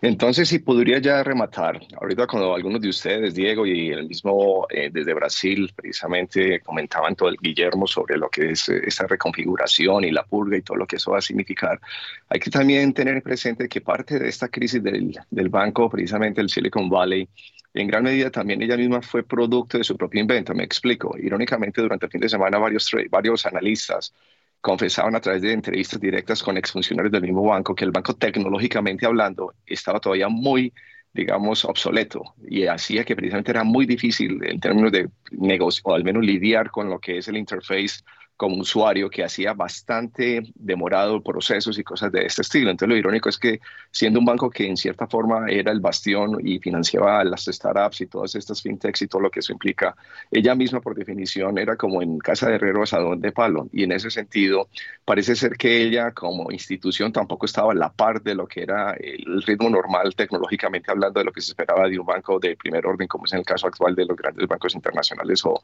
de gran renombre. Entonces en ese sentido también hay que tener en consideración que parte de la razón por la cual el banco empezó a enfrentar una iliquidez es porque también desde a partir de mediados del 2020-2021 se empezó a sacar de forma notable el mercado de los IPOs, las, las emisiones de ofertas públicas iniciales de estas empresas que ahorita muy bien también Guillermo mencionaba acerca de que muchas de ellas solamente tenían un nombre, una idea de negocio, pero que no eran rentables ni, ni pues que realmente no generaban todavía valor. Lo que ocurrió fue que todavía muchos de estos startups al no tener ahora la capacidad de salir a los mercados o incluso no tener mayores rondas de capitalización, porque los venture capitals a su vez también se fueron muy cautos a la luz de que precisamente los incrementos en tasas de interés hicieron que la valoración, ya desde el punto de vista fundamental de estas empresas, mostraran que estaban muy caras y que deberían de valer mucho menos de lo que en ese momento se estaban registrando, pues ellas a su vez se vieron entonces a gatas desde el punto de vista de un funding, o sea, que los mismos venture capitals pudieran seguir fondeando sus, eh, digamos, crecimientos o en teoría sus necesidades de capital. Y es ahí donde precisamente los mismos startups son los que tienen que volver al banco a básicamente ir retirando estos recursos que previamente han sido, digamos, eh, depositados en los mismos. Y algo que todavía no se ha mencionado a nivel histórico, pues la más reciente historia de los últimos tres a cuatro días, es que eh, el banco precisamente lo que intentaba tratando de básicamente cubrir esa necesidad, digamos, de depósitos, de retiro de repósitos por parte de las mismas startups y otros, pues le tocó salir al mercado a tener que liquidar un portafolio significativo que superaba los 2 billones de dólares en títulos del bono del Tesoro americano. Y ahí es donde se dio la pela, porque en el momento de salir a venderlos al mercado, claramente por el mayor nivel de tasas de interés, pues obviamente en precio están por debajo de lo que originalmente era su precio de compra. Y en esas rendidas fue cuando intentó tener una ronda de capitalización por encima de los 2.8 billones de dólares entre miércoles a jueves de la semana previa Y ahí es donde tuvo el problema, porque como no logró reunir ese capital y el mismo CEO dio a conocer que era un algo coyuntural, que no era necesidad que, la gente se asustara, es lo que precipitó el famoso adagio de que la profecía que se autocumple. Entonces, el tratando de calmar a los mercados, lo que hizo fue que los mismos startups y los mismos venture capitals arrancaron precisamente a sacar los depósitos del banco. Y es ahí donde se corre el riesgo sistémico de las corridas de los bancos y donde a título personal, reitero, dentro del punto original de esta intervención en el día de hoy, es donde las instituciones financieras, incluyendo la Reserva Federal, el Tesoro, el, la Tesorería o el Ministerio de Hacienda gringo equivalente nuestro, logró de una manera u otra, desde mi punto de vista, ponerle, digamos, una, un salvamento rápido, de tal forma de que nuevamente a los mercados les brinda la tranquilidad de decir, liquidez es lo que hay, y estaremos dispuestos a colaborar precisamente con esos, digamos, eh, mecanismos de brindarle liquidez a las diferentes instituciones que así lo requieran, y que al mismo tiempo ya un banco, el mismo viernes ya había un banco alterno para que precisamente las empresas de capital de riesgo y los nuevos startups y demás, una vez que quisieran retirar los recursos que a partir de hoy lunes pueden retirarlos independientemente si están o no cubiertos por encima de los 250 mil dólares, puedan entonces hacer la transferencia, si, si desean ellos, a otro banco que permitiría seguir haciendo la misma operación normal, digamos, crediticia, de liquidez, de depósito, de fondeo y todo lo que eso implica, con la finalidad de que el sistema no tenga una disrupción significativa. Pero ya digamos que ese tamiz, esa purga que mencionaba Guillermo previamente, en gran medida el mercado por sí solo lo venía haciendo desde el año 2020, finales 2021, con la desaceleración notable que hubo precisamente en los flujos de capital que entraban a estos startups, con la secada muy, o sea, por la disminución notable en los IPOs asociada con este tipo de industria y sector, y por ende, yo desde mi punto de vista creo que los daños colaterales van a ser relativamente contenidos y no va a ser de mucho, no va a ser de larga duración. Y es donde reitero que creo que para final de esta semana, mirando hacia atrás, veremos dos noticias muy positivas. Una, la restauración de confianza en el sistema financiero gringo a la luz de las instituciones. Y dos, el hecho que la Reserva Federal seguramente va a decir, logramos lo que necesitábamos, generar precisamente ese catalizador que va a ser una disminución en la demanda agregada, que eventualmente va a llevar a una merma de inflación, que incluso puede acarrear un riesgo de recesión, de recesión y por ende podríamos de, pronto en el corto plazo dejar de subir tasas de interés al ritmo que lo veníamos haciendo, lo cual va a permitir otra vez que los mercados financieros se vean, digamos, en cierta forma medio atraídos por activos de mayor riesgo, estimado Héctor. Mil gracias, don Luis Fernando. Bueno, don Guillermo Valencia desde Santa Catarina, Brasil, el CEO de Macrowise. Héctor, pues, pues muy de acuerdo con los comentarios del profesor Mondragón y, y en particular hay algo que me llama la atención, es que de alguna manera le acabó de aparecer un techo a las subidas de las tasas de interés. Porque Así es, ese es el punto. Exacto, entonces eso, e, eso, eso, es interesante porque a pesar de que estamos en una situación de, pánico, eso es una noticia súper positiva para el mercado, por lo menos en, en, términos de Estados Unidos. Ahora, coincido, el desapalancamiento, ese delivery está pasando desde 2020. Y lo que es raro, lo, lo, lo que hace que uno tenga que de pronto cambiar un poquito las reglas del juego, es que tesoros y acciones cayeron al mismo tiempo. Luego, o sea, no hay, no hay, escondero, por decirlo de alguna manera, no hay cómo diversificar. Eso hace que uno tenga que tomar decisiones tácticas diferentes. Así es, don Guillermo. Bueno, aquí hay noticia fresca. Eh, Biden anuncia que hablará acerca del sistema bancario, va a anunciar, eh, va a dar un mensaje de tranquilidad. 9 de la mañana ET, hora de Estados Unidos. Bueno, allá creo que están estrenando también hora. Eh, 9 de la mañana. Biden dará un mensaje de tranquilidad sobre el sistema bancario de Estados Unidos, es decir, noticia clave. Bueno, 7 y 20 minutos de la mañana. Edgar Jiménez Méndez, su comentario de esa hora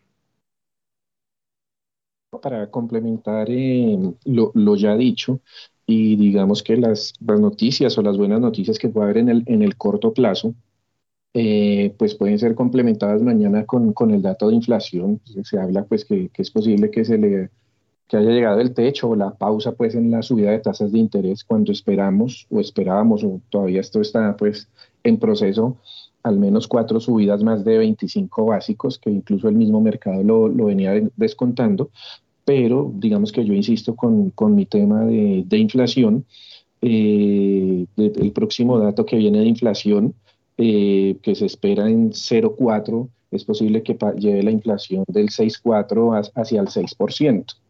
Eh, digamos que el sesgo particularmente que tengo en, temas de costo de vida de los Estados Unidos es hacia abajo.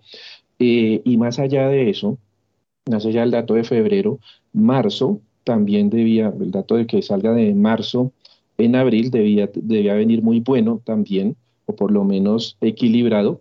Y dos datos importantes. Bueno, marzo, que fue 1.2, insisto yo, eh, pues es muy poco probable por, ahora con los datos y las proyecciones que tenemos, pues que los Estados Unidos tenga una inflación mensual en marzo superior al 1%. Eh, y cualquier dato que esté por debajo del 1.2 va a llevar la inflación un poco más abajo. Mayo va a ser un caso similar, 1%, 1 del año pasado, lo, lo vamos a reemplazar por un dato que es menor que 1 y junio que fue 1.3 lo vamos a reemplazar por un dato menor que 1, por lo menos eso dicen las proyecciones y eso mantendría la inflación hacia abajo y sería digamos que un, argumento para la Reserva Federal eh, en medio de la actual coyuntura, pues que como siempre pocos o ninguno de nosotros lo esperaba y es hombre, pues si la inflación viene bien, si los datos empiezan a salir bien, hay oportunidad para hacer algún tipo de pausa que definitivamente el mercado lo va a leer supremamente bien y si eso, si ese escenario se da tal cual lo estamos pensando, pues los precios de las acciones, más con las oportunidades que se formaron en, en la semana anterior, pues hay un mercado atractivo, interesante en el corto y mediano plazo, de aquí a diciembre digo yo, eh, donde hay que aprovechar las oportunidades y pues definitivamente muy atentos al dato de, de mañana, en la mañana que, que, puede dar luces frente a lo que venga pues en el día a día de los mercados. Gracias Edgar, pues en este momento ya son las 7 de la mañana y 23 minutos y tenemos noticia de última hora. Última hora, en primera página radio. Mucha atención porque la Corporación Federal de Seguros de Depósitos de Estados Unidos nombró a Tim Mayopoulos como consejero delegado de Silicon Valley Bank. Mayopoulos, ex jefe de Fannie Mae, asumirá mejor este cargo tras la decisión de los reguladores de cerrar el banco el viernes pasado.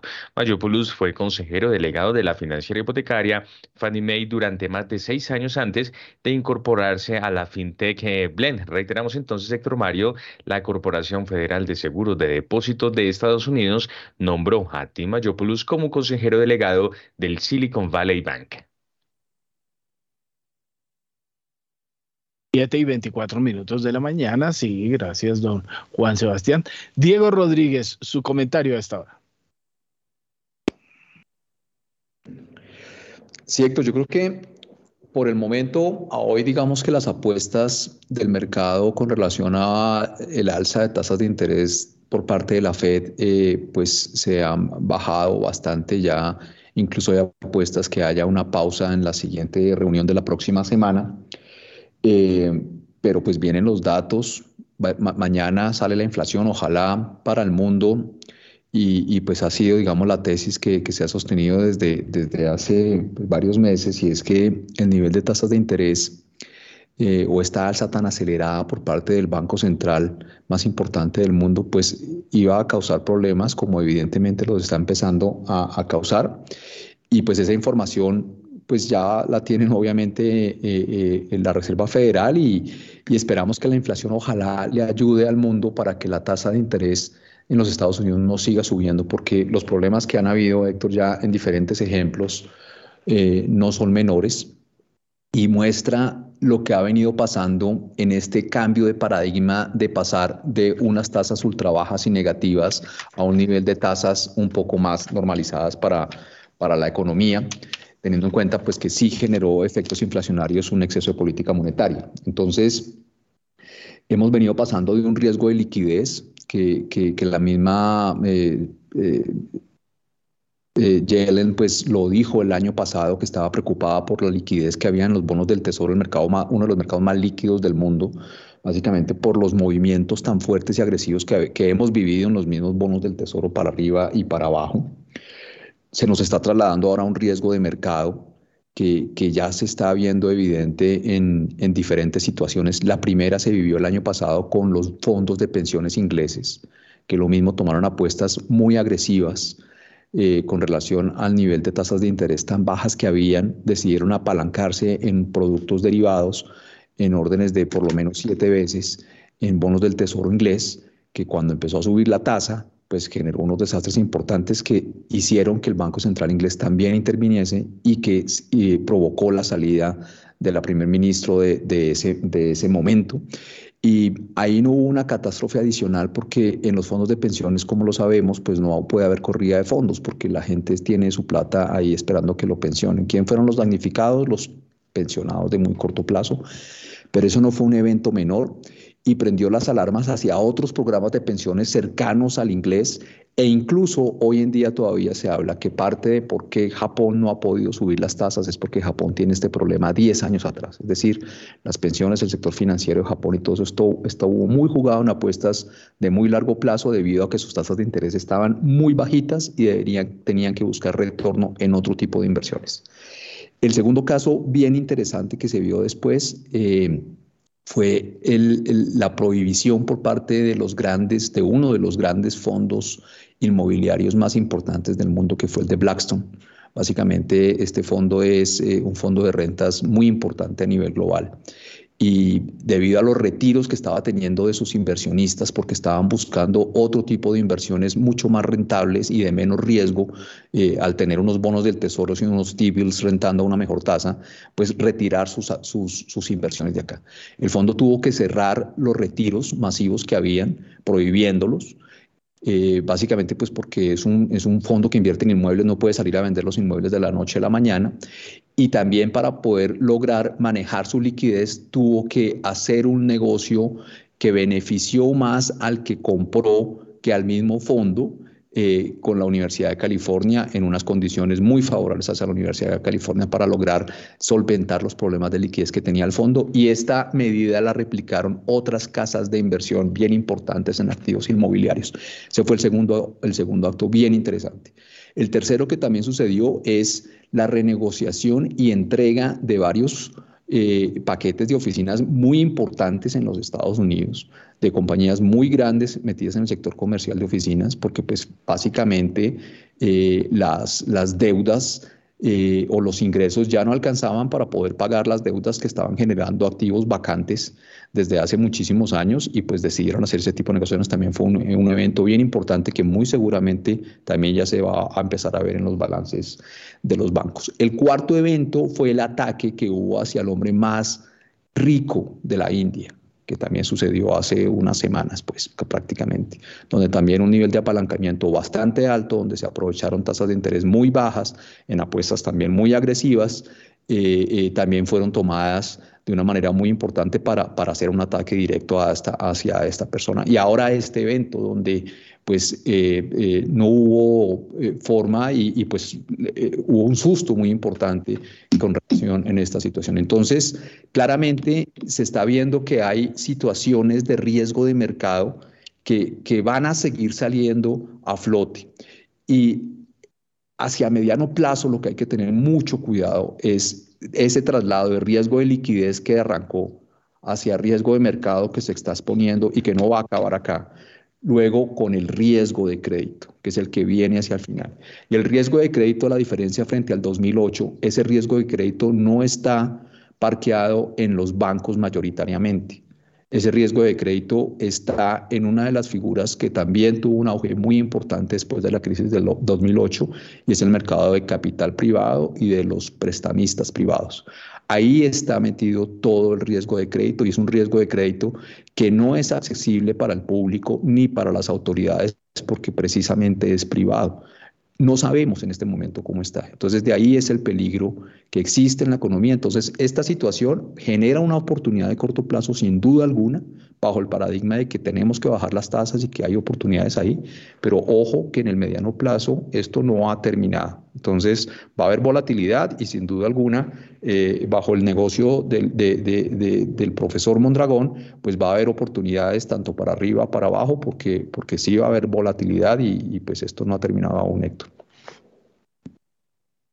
Gracias, Diego. En Colombia ya tenemos las 7 de la mañana y 31 minutos. Hasta ahora actualizamos comportamiento del petróleo porque sigue a la baja. El de referencia Brent llega a 78 dólares con 89 centavos el barril. Desciende hasta ahora 4,65%, una fuerte caída del 4,93% para el WTI, que hasta ahora se cotiza en 72 dólares con 93 eh, centavos el barril. Y ya está listo con nosotros mm, Daniel El Támara, porque justamente vamos a hablar acerca de pensiones. en Daniel, ¿qué se dice desde el Ministerio de Hacienda que le apuestan a cotizaciones que pasen de fondos privados a colpensiones? En el Ministerio de Hacienda la apuesta es a que las cotizaciones que pasen, en este caso de los fondos privados a Colpensiones, se ahorren y que el pilar solidario se financie con el presupuesto de la nación. A pocos días de que llegue la reforma pensional al Congreso de la República, lo único en lo que se sabe que hay consenso al interior del gobierno es en la creación de un sistema de pilares. Lo demás está por concertarse. Los temas más discutidos son la financiación del pilar solidario y el umbral desde el cual los cotizantes deben pasar sus ahorros de las AFPs a Colpensiones. El Ministerio de Hacienda vio con buenos ojos las propuestas de ANIF y de Desarrollo de que el bono pensional sea de una línea de pobreza extrema. En ese sentido es prácticamente inviable que pueda haber un aval fiscal para un subsidio de 500 mil pesos que fue la propuesta inicial. En el tema del uso de los traslados de las cotizaciones, la cartera prefiere que esos recursos se ahorren y no se destinen a financiar el bono ya mencionado. La idea entonces es que la plata para esta causa salga del presupuesto de la nación. Se especula además con que habría una propuesta para bajar de 4 a 2,5 salarios mínimos el umbral a partir del cual se exigiría que el ahorro se haga en el régimen público. El ministro Campo además puso sobre la mesa desde enero la posibilidad de crear una entidad de capitalización pública que podría estar adscrita a Colpensiones y estaría habilitada para invertir en el mercado de deuda. Y por otra parte, hubo una reunión del ministro de Hacienda José Antonio Campo con empresarios y gremios en el Valle del Cauca, ¿qué se conoce? El ministro de Hacienda José Antonio Campo se reunió con empresarios y gremios del Valle del Cauca, reiteró su compromiso con la regla fiscal y su optimismo frente al futuro de la inflación. En su agenda estaban además programados encuentros con la directora ejecutiva de ProPacífico, María Isabel Ulloa y el Comité Intergremial y Empresarial del Valle. El ministro de Hacienda aprovechó estas reuniones para recalcar el avance del país en el cumplimiento de la regla fiscal, con, con proyecciones que apuntan a que este año el déficit de gobierno se reducirá a 3,8% del PIB.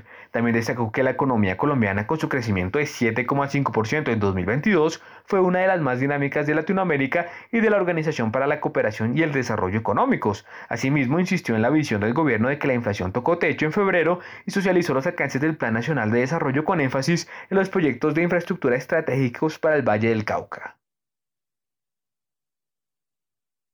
Bueno, don Juan Sebastián, muchas gracias eh, por la presentación. Em, bueno, eh, hay tema pensional, no se sabe si los anuncios tienen que ver con las cortinas de humo de esta época. Bueno, y la entrevista del ministro de Hacienda con el tiempo, ahí eh, recordó que alargó su permiso eh, universitario como profesor universitario, entonces no se va, se queda hasta el año entrante la cosa se alarga con el ministro de Hacienda, lo que le da un poco de mayor tranquilidad a quienes creen que la cosa puede mejorar. Eh, profe Mondragón, su comentario de esta, venga, hacemos un resumen rápido de cómo van eh, los mercados futuros. Em, el Standard Poor's en rojo, eh, punto 36%, el Dow, punto 67% también en rojo, y el que si sube es el Nasdaq, punto 26%. El eh, petróleo WTI cae ya 5,52%, 78 dólares con 53. Y el eh, Brent cae 5,22% a 72,56%. Así van las cosas. Bueno, rojo, Europa. Europa cae más de 2%, todas, excepto el IBEX español que cae 3,20%. Rojo, eh, nervioso en los mercados europeos. Profe Mondragón, su comentario.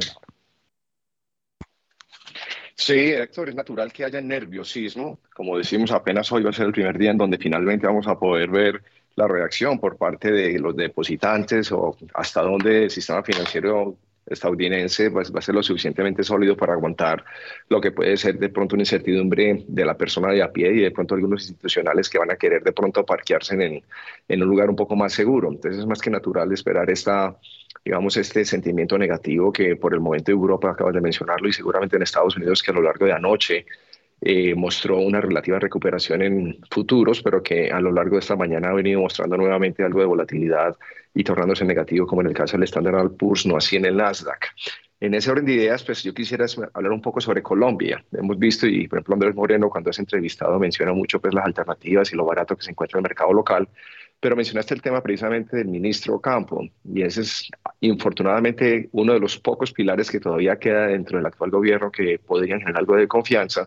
Y en lo personal, pues a, a título personal he notado cómo el mercado local de acciones o de renta variable ha estado muy anímico. Es, es en las diferentes redes claramente se detecta la apatía, el nerviosismo y la falta de convicción acerca de lo que depara este mercado para el resto de este gobierno. Yo en lo personal sigo siendo muy cauto con este mercado, al menos en los emisores locales.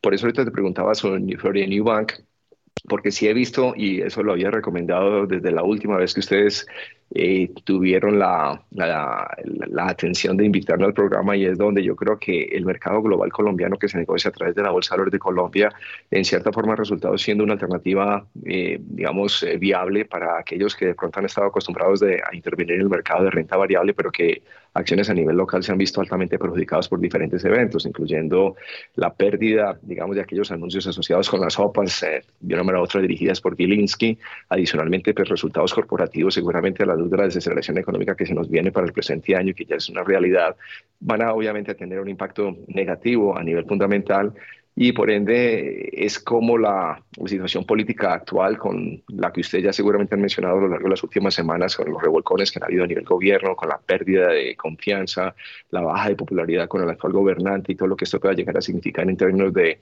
eh, la falta, digamos, de, digamos, de dinamismo en mercados como el, el, inmobiliario en Colombia, el de venta de vehículos, que ya empiezan a detectarlo precisamente desde el punto de vista práctico. Entonces, así las cosas, siento que lo único que en gran medida está permitiendo que los inversionistas locales puedan todavía sacarle provecho a lo que es su tradicional movimiento en el mercado de valores es a través del mercado global colombiano, en donde permite que pueda tenerse acceso a compañías líderes estadounidenses, incluyendo Apple, Amazon, eh, JP Morgan, y que también a través de algunos creadores de mercado se, se permite a través de New Bank.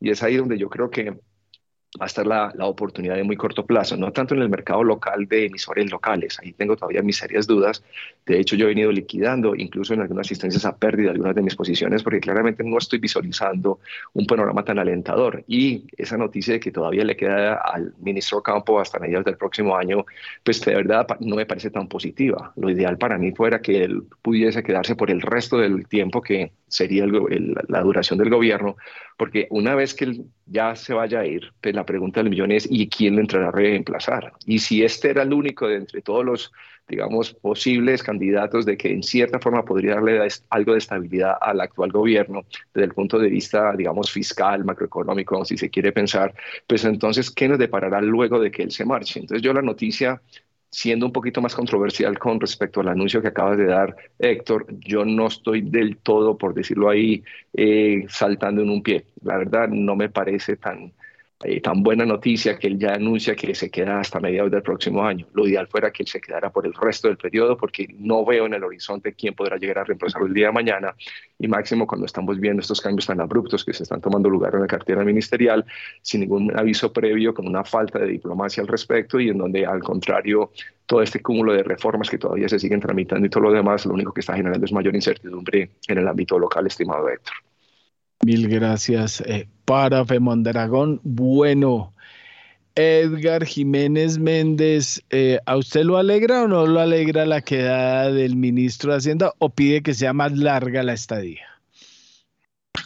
Sería ideal que fuera, que fuera más larga, sin embargo, él desde, desde el comienzo, desde que fue nombrado, eh, avisaba pues que, el, permiso que le da la, la universidad eh, pues no sería por cuatro años, o sea que era un hecho poco probable y se hablaba de dos años lo que estamos aquí es ratificando lo que en un momento se mencionó. De hecho, cuando hablábamos acá del, del nombramiento que nos cayó muy bien, fue una, fue una noticia muy bien recibida por el mercado, pero casi que veníamos avisados desde, desde hace rato que pues, tal vez el eh, máximo duraría dos años eh, al frente del ministerio. Sería ideal que, en un tiempo nos diera una sorpresa y pudiera durar algo más y eso dependerá, empezamos a depender pues de lo que, de las decisiones en, en la universidad en los Estados Unidos eh, y definitivamente pues es algo que sabemos. Alguien, si él se va, pues tendremos que buscar a alguien con un, con un perfil que nos dé confianza, que dé confianza, que dé confianza al mercado. Eh, y esto pues definitivamente se, sería, pues sería bueno. Tiene que haber en Colombia alguien más y hay muy buenos perfiles que puedan estar al, frente de, del, Ministerio de, de Hacienda.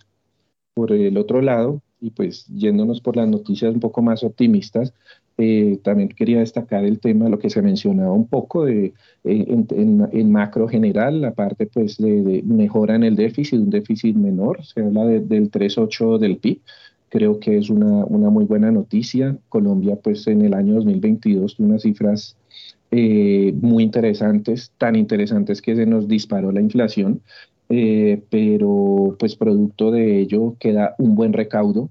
Definitivamente eso, eso respalda, respalda mucho la, la economía y creo yo que a pesar de, de, las caídas recientes, lo que estamos observando hoy, hablando de corto plazo en precio de petróleo, definitivamente va a haber un rango ahí que, en el que se ubique la cotización, pareciera ser, y por eh, eh anuncios o informes internacionales de la Agencia Internacional de Energía, donde la oferta y la demanda podrían equilibrarse un tanto, hay alrededor de los 74, para el WTI entre 74 y 83 dólares podría seguir moviéndose y eso sería una, una buena noticia para el país, donde pues probablemente 2023 tal vez no sea tan bueno para Ecopetrol, pero siga siendo una compañía que genere un buen ingreso por el lado de dividendos y obviamente pues por la generación y pago de impuestos a, a la nación y a los municipios. Entonces yo creo que hay una combinación de, de, noticias buenas, otras no lo tanto, pero pues esperemos que este año, eh, a pesar de la desaceleración que ya lo, también lo, lo traíamos anunciado, eh, pues Colombia creciendo a, a, ritmos de 7, 8% al año, ese no somos nosotros, nosotros creemos, digamos, nuestro potencial está un poco más abajo, por eso se recalentó la economía, por eso la inflación, pero debíamos venir en una desaceleración económica que tal vez explique retornos de la inflación eh, a niveles cercanos al 10% este año, pues digamos que las estimaciones que hacíamos ahora para, para marzo, que se conocerán el, el 5 de abril, eh, lo que nos dejan ver es un poco de, de, presión al alza en los niveles de precios, pero que definitivamente hacia proyectando algunos meses hacia final de año, esperaríamos estar cerca al 10, ¿no? estando un poco por encima del 10 la estimación del 2023, pero hacia adelante tal vez eh, se mantenga la tendencia. Entonces creo que en términos generales hay, hay digamos que hay, noticias buenas, obviamente como siempre hay eh, retos y desafíos muy importantes, pero pues definitivamente cuando se anuncian o tenemos el anuncio con anticipación, pues tal vez si no nos cae tan de sorpresa, los mercados no, no deberían afectarse significativamente. Bueno, pero de todas maneras esto se puso mucho mejor, ya llegó Aida Merlano, entonces la cosa mejoró, eh, bueno, el presidente no se ayuda, ¿no? Traen a Aida Merlano para tranquilizar eh, o bajarle el volumen al tema de Nicolásito y él se encarga de encenderlo, ¿no? Entonces... Eh, eh, le salió hincha de Santa Fe, entonces a deprecar del hijo. y el otro es, lanzó entre líneas a la a doña Alcocer a la presidencia, ¿no? Eso se sigue ambientando, basta entrar a la página de la presidencia de la República y sale más ella que el presidente. Entonces, tenemos también hay muchas noticias que mueven el entorno político. Diego Rodríguez, buena o mala noticia, la del ministro debió haber dicho que se quedaba más tiempo o cómo la ve? Sí, yo creo que pues una noticia buena con relación a pues, los rumores que había de corto plazo que, que con todos los cambios de, de, ministerios pues, que hubo hace unas semanas, pues empezó a, ampliar, digamos, ese susto y ese rumor que se podían ir. Primera página, pues le salió al corte muy rápido a, esa, a esas revelaciones y pues confirmó y dijo que se iba a quedar en el ministerio hace un par de semanas. Ya evidentemente el ministro lo confirma y pues es una buena noticia.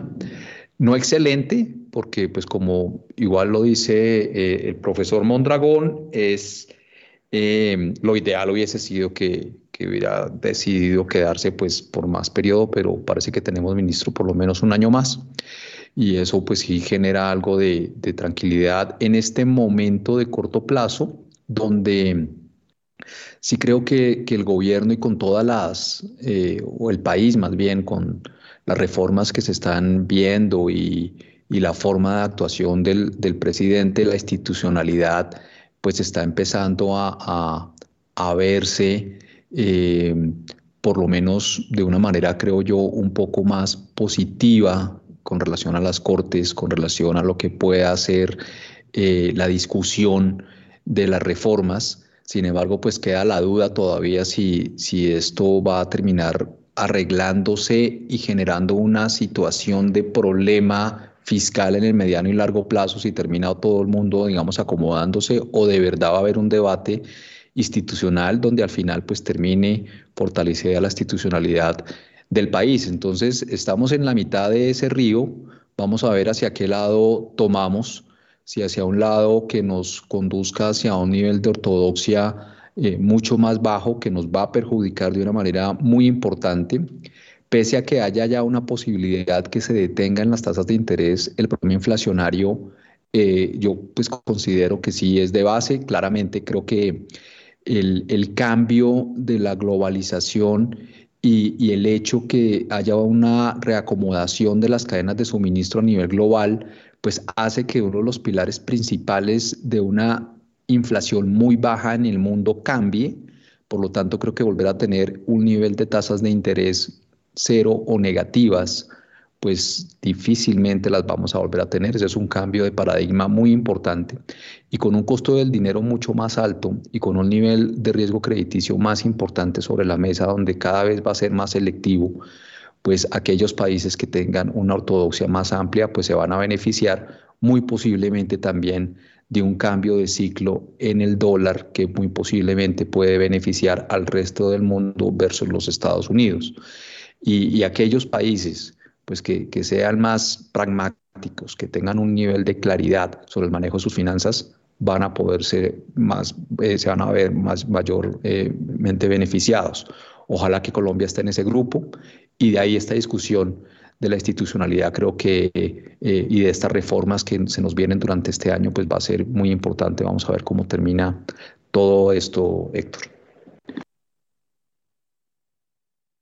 Bien, gracias Diego. En este momento ya son las 7 de la mañana en 49 minutos. Comportamiento del petróleo a esta hora en negativo. Se mueve sobre los 79 dólares con 4 centavos el barril de referencia Brent. Cae 4,52% y 4,83% desciende WTI hasta ahora que llega a 72 dólares con 98 centavos el barril. Al 3 de marzo de este año, el saldo de los depósitos del Tesoro disminuyó 41,5% frente al mismo periodo del año inmediatamente anterior y llegó a 11,8 billones de pesos. Y en el trimestre móvil eh, noviembre 2022, enero 2023, la tasa de informalidad en Colombia bajó 0,6 puntos porcentuales frente a lo observado un año atrás y llegó a 57,4 y finalmente, en enero de este año, los rendimientos de las inversiones entes del Banco de la República crecieron 73,9% frente al mismo mes de 2022 y llegaron a 349.564 millones de pesos. A las 7 de la mañana y 50 minutos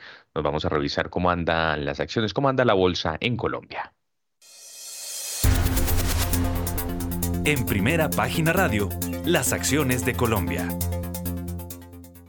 En rojo cerró la Bolsa de Valores de Colombia. La acción que más perdió fue la de Grupo Energía Bogotá, que se dio 4,57%. Bancolombia fue el segundo título más desvalorizado de la jornada, con una baja de 4,20%, mientras que preferencial Grupo Argos cayó 3,86%. Por su parte, la Bolsa de Valores de Colombia fue la que más ascendió con 4,40% y preferencial Grupo Val se elevó 0,70%. Entre tanto, Cementos Argos subió 0,17% y el Colcap bajó 1,93% a 1187,27 unidades. El Colir cayó 1,71% a 754,41 puntos. Mil gracias, don Juan Carlos. Bernal, eh, profe Mondragón, su comentario de cómo se está viendo la Bolsa de Valores de Colombia. Héctor, ahorita lo mencioné, estaba muy apático el mercado en general, con volúmenes muy bajos, con unos spreads, o sea, la diferencia entre los que están interesados en comprar a vender relativamente alta, lo que dificulta precisamente y por definición pues eh, una fluidez del mercado y en ese sentido, pues uno nota que con las caídas en precios y demás, pues obviamente lo que hace es que desinteresa o desilusiona o genera un sentimiento todavía más negativo entre los tradicionales, eh, digamos, inversionistas que habían, habían estado acostumbrados a tener una mayor, digamos, eh, actividad o dinamismo en el mismo, en el mercado me refiero. Y en ese orden de ideas, pues vemos como mientras en Estados Unidos, por ejemplo, el mercado cae, aquí la caída es, es más abrupta desde el punto de vista práctico por el efecto de la el spread tan notable que hay entre los mayores emisores y no, qué no decir de los que son los emisores de menor liquidez. Y cuando el mercado gringo sube, el de aquí a, duras penas se mueve. O sea, es una situación que realmente por el momento desde un punto de vista no tiene un catalizador que lo permita o que permita que, que las inversionistas regresen de forma más eh, en volumen a moverlo, a dinamizarlo. Recordemos como el año previo, Gilinski fue un papel o tuvo un papel protagonista para efectos en particular de empresas del GEA en la medida que él estuvo básicamente llevando a cabo las famosas eh, intenciones de OPA, que infortunadamente tampoco se materializaron, y que eso en gran medida permitió que compañías como Grupo Sura, Grupo Argos, la misma en Colombia tuvieran relativamente un buen movimiento. Lo que hemos visto más recientemente es que el mercado continúa muy eh, alicaído, como dirían las madres nuestras, y en donde esporádicamente vemos de pronto dos o tres días un mercado mostrando algo de actividad en empresas más defensivas, por ejemplo, como ha sido el caso de ISA, llegó a ser el caso del Grupo de Energía de Bogotá, porque en términos sectoriales tienden a ser, por definición misma, empresas de un sector que por por su naturaleza misma, tienden a tener, digamos, un comportamiento más favorable en épocas difíciles, pero, y en gran medida estuvieron, digamos, eh, motivadas por los anuncios eh, institucionales. Diego acaba de hacer algo muy importante, yo creo que eso es, y a mí me faltó ahorita resaltarlo, es como la, en las últimas dos semanas la institucionalidad de nuestro país nuevamente ha cobrado vigor y eso en cierta forma ha sido importante desde el punto de vista de generación de confianza porque en cierta forma demuestra que no es solamente el Ejecutivo a través de sus diferentes anuncios va a hacer lo que le venga en gana, sino que debe de respetar precisamente esa institucionalidad que da, brinda la Constitución y a través de los diferentes entes como Fiscalía, el tema mismo del Congreso y las mismas cortes constitucionales que de una manera u otra ponen el tate quieto a lo que a veces pretende ser un movimiento casi dictatorial por parte del Ejecutivo.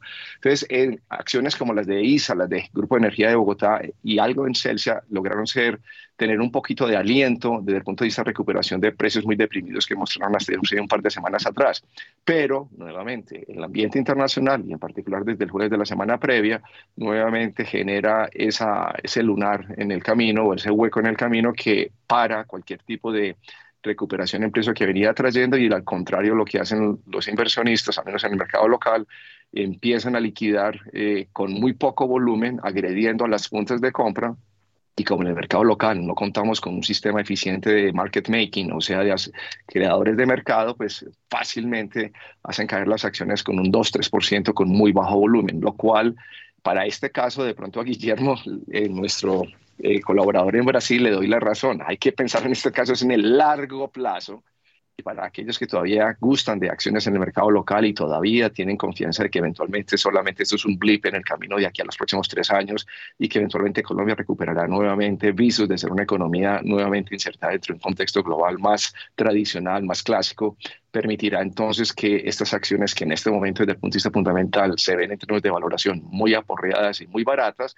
para aquel que tenga paciencia, tenga realmente esa capacidad de aguantar los embates que se nos vienen en los próximos tres años, seguramente de aquí a ocho a diez años verá viendo hacia atrás que fue un excelente momento de compra. Pero en el interino sigo más bien volcándome hacia activos que se negocian por fuera de nuestro país y por eso sigo insistiendo cómo aprovechar a través del mercado global colombiano el acceder precisamente a algunos de estos títulos valores que se negocian en el exterior y que en cierta forma no solamente brindan el acceso a estar invertidos en compañías que son sólidas o que llaman los famosos gorilas dentro de su propio sector, pero que adicionalmente dan exposición al dólar, que también seguramente seguirá siendo parte de la jugada en el día a día para efectos de ir conformando y reestructurando portafolios, estimado Héctor. Gracias, profesor Mondragón. Ya son las 7 de la mañana y 56 minutos. Última hora, en primera página radio.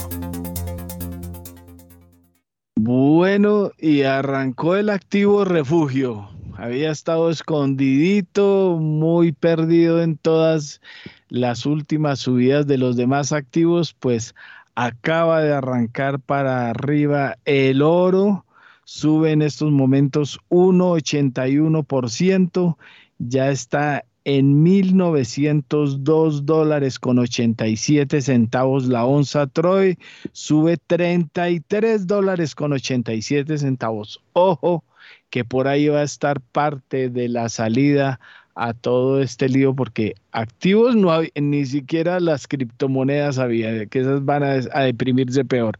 Pues ahí está la noticia en estos momentos, es el oro. Bueno. 7 y 57 minutos tenemos en línea a don William Varela y su reporte de lo que va a pasar esta semana en el Congreso de la República. Adelante, don William. A ver, no se la creía, no se la creía que le íbamos a dar paso a esta hora. Entonces, Diego Rodríguez, eh, su comentario de esta hora, porque William eh, está pero no está. Adelante, don Diego. Sí, Héctor, pese a las medidas, digamos, por parte de la Fed, lo que decíamos al comienzo, Estados Unidos tiene más de 2.000 bancos, unos bancos grandes que son pues fuertemente conocidos. Eh, unos bancos regionales especializados como estos dos bancos que, que, el de Nueva York y el de, el de, el de Silicon Valley, pues que, que, fueron intervenidos, y una gran cantidad de bancos comunitarios y bancos pequeños. Eh, como ya es bien sabido y que pues este tipo de historias le acuerda a todo el mundo hasta dónde realmente puede tener su seguro de depósito, pues yo creería que todos aquellos ahorradores que han tenido una liquidez muy grande desde la pandemia, con montos superiores a 250 mil dólares que están ubicados en los bancos comunitarios y en los bancos regionales, pensaría yo que, que lo van a pensar bastante. Así haya habido el, el, el anuncio de liquidez, que el anuncio de liquidez lo que va a hacer es que la Fed está o prevé que haya esos retiros de montos adicionales en este tipo de bancos y que estos bancos puedan utilizar sus portafolios que están en este momento golpeados y puestos en su balance como hasta el vencimiento, porque pues ya perdieron tal valor que, que, no pueden salir a venderlos para no tener pérdidas catastróficas, sino mandarlos al vencimiento y poder obtener liquidez. Eh, esa corrida de capitales, pues finalmente creo yo que a los traders en el corto plazo le da la posibilidad de decir, bueno, en qué activo pues puede haber algo de refugio y hay una especulación importante en el oro, como usted lo dice, que es muy posible que, busque máximos otra vez en el, en el corto plazo, eh, debido a que se vuelve una oportunidad táctica eh, de, trading en este momento, digamos, de, de incertidumbre. Y por el otro lado, creo que en, los, en las acciones de estos bancos, pese a que de corto plazo está esa buena noticia, creo que sí se va a escrutar un poco más por parte de los analistas y los inversionistas de qué puede haber ahí, qué puede haber ahí y si puede haber de pronto alguna tesis de inversión en corto para ese tipo de, de, de entidades.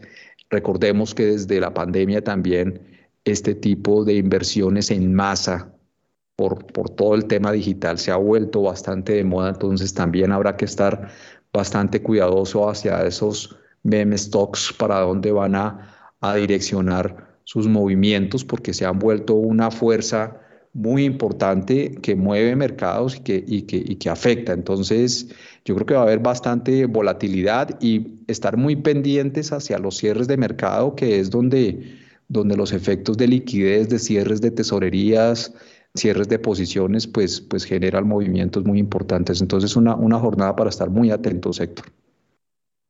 Muy bien, gracias Diego. En este momento ya son las 8 de la mañana y un minuto, pausa comercial y ya volvemos.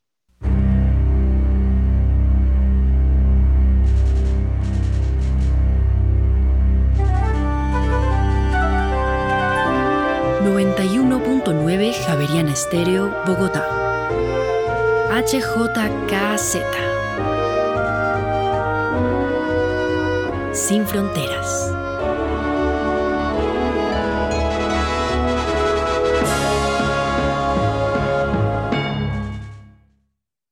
Soy Fernando Gaviria, ciclista profesional del Movistar Team. Desde que soy Movistar, puedo rodar con mi plan postpago sin preocuparme por los datos y puedo entrenar en casa con fibra Movistar, el internet más rápido de Colombia. Si activas fibra y postpago, te conviertes en Movistar Total y recibes más velocidad en tu internet, fibra y más datos en tu plan postpago. Todo por el mismo precio. ¿Quieres más posibilidades? Compra ya en movistar.co o llama al numeral 709. Nadie te da más. Movistar, tu operador de fibra. Aplican términos y condiciones.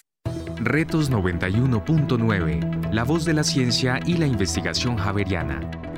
Todos los lunes a las 7 de la noche en Javeriana Estéreo, sin fronteras, y disponible en Javeriana, Javeriana, Javeriana, Javeriana, Javeriana. Dirige y conduce Mario Morales.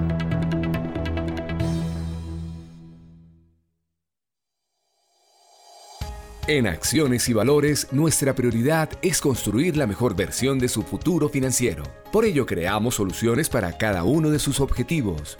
Descubra nuevas formas de ahorrar y simplifique todo desde el celular a través de inversiones digitales desde un peso. Genere rentabilidad y a la vez impacto positivo en el mundo con inversiones responsables. Construya su plan de inversión personalizado con asesoría exclusiva y especializada Optimice el manejo de recursos de su empresa por medio de soluciones de tesorería. Realice envíos y pagos internacionales seguros de la mano de nuestro aliado Western Union. Es momento de crear metas juntos. Conozca la mejor forma de hacerlo.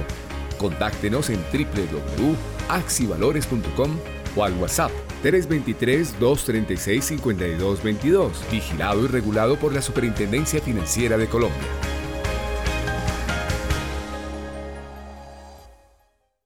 Javeriana Estéreo, sin fronteras.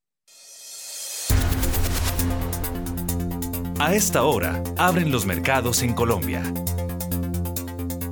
A las 8 de la mañana y 3 minutos y mucha atención porque el dólar abrió este lunes en 4.760 pesos, sube 45 pesos con 90 centavos frente a su cierre del viernes que fue de 4.714 pesos con 10 centavos.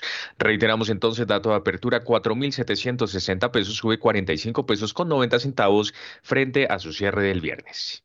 Mil gracias. En estos momentos ya está hablando Joe Biden, presidente de Estados Unidos dice que el sistema bancario de Estados Unidos es seguro. Vamos a reducir los riesgos eh, eh, que están sucediendo otra vez. Eh, ese es el mensaje, mensaje de tranquilidad. American Banking System is safe. Ese es el mensaje del presidente Joe Biden a esta hora en directo. Eh, sin embargo, Wall Street cae toda. Antes estaba entre la rubia y la morena, es decir, entre el verde oliva y el rosadito, pues ahora está en rojo intenso. El Dow cae 1,10% en futuros, el Standard Poor's cae 1,14% en futuros, el Nasdaq cae 1,80% en futuros y el Russell cae 2,18%. Preapertura pintada de rojo, hay que esperar a ver si el mensaje de Joe Biden es suficiente, pero no creo. Bueno, la despedida, señores que nos acompañaron hoy. Profe Luis Fernando Mondragón, gracias por haber estado con nosotros y su mensaje de despedida. A ustedes, gracias por la invitación. Ojalá pueda ser más reiterativa y no solamente una vez al año. En ese orden de ideas, eh, Sí, ah, solamente para rematar algo con respecto al oro que ahorita mencionaban ustedes, técnicamente hablando, que muy, pocas veces ustedes tratan este tema, el oro está haciendo algo muy interesante desde el punto de vista técnico, queriendo decir con esto en su movimiento en precio, ya que lleva tres, casi cuatro días consecutivos al alza, logró hacer lo que llaman un retroceso desde esos máximos que había tomado lugar, digamos, en noviembre del año previo, logró hacer un importante retroceso al, digamos, a un nivel del 50% del retroceso de Fibonacci y ha venido desde los 1.812 eh, dólares por onza aproximadamente, ya testeando o sea, tratando de validar o romper un nivel importante de resistencia en los 1.900 pesos, dólares. O sea, que en ese orden de ideas podría ser interesante como refugio de corto plazo en la medida que logre romper este importante nivel de resistencia y también coincidiendo con un retroceso. Bueno, resumen de la historia, es natural entonces esta apertura en el día de hoy, pienso yo, y creo que solamente veremos con los resultados macroeconómicos del día martes y miércoles y nada raro que de pronto la Reserva Federal siga pronunciándose acerca de estas medidas. Eh, yo, a título personal, le apuesto a una tranquilidad, o sea, que se recupere algo de confianza en el mercado y que estas caídas de precios notables recientes se vuelvan en una muy buena oportunidad táctica de corto plazo, estimado Héctor. Gracias, eh, profe Mondragón. Eh, su comentario de despedida, Edgar Jiménez Méndez. No, de acuerdo con, el profesor Mondragón, definitivamente eh, la calma debería regresar en el muy corto plazo datos mañana, pasado mañana pueden calmar muchísimo al mercado. Hoy, digamos que el pánico natural como reacción a la noticia que se, que se empezó a conocer eh, viernes, incluso algo el jueves, algo, había algo de rumores, pero pues digamos que en pleno la noticia se siente hoy, pero creería yo que es algo de corto plazo y sigo viendo también hay oportunidades, tasa de cambio y tenemos pues el dólar abre arriba. Eh, yo creería que buscaría más puntos de, venta, seguimos pensando lo mismo frente a la tasa de cambio, es decir, hacia abajo, reevaluación del peso colombiano, eh, pensándolo más, más de mediano plazo, eh, y pensamos que estas noticias definitivamente podrían favorecer esa, esa forma de, de pensar frente a la tasa de cambio. Gracias, don Edgar. Diego Rodríguez, su mensaje de despedida. Bueno, Héctor, no me gusta el arranque del mercado. Creo que pese a, las noticias que trató de dar las autoridades para tranquilizar, el hecho que empiece en rojo no es una buena señal. Eh, ahí hay un problema muy, muy, muy fuerte y tiene que ver con la, inversión en los bonos que hicieron los bancos, que se, están, que se clasificaron en bonos al vencimiento debido a su tamaño de pérdidas. Pues bien, lo que reveló el caso de estos dos bancos, especialmente el, Banco de, California, es que esos bonos que se trasladaron al vencimiento por efectos contables ya les están empezando a hacer escrutinio los analistas. Y hay un banco especialmente, el Banco of America, por ejemplo, que si saliera a liquidar esos bonos, pierde más del 20% del patrimonio. Entonces, ese tipo de señales son las que el gobierno trató de calmar este fin de semana, pero parece que no lo ha logrado. Entonces, eh, hay que estar muy atentos. Este es un caso que no hay que subestimar.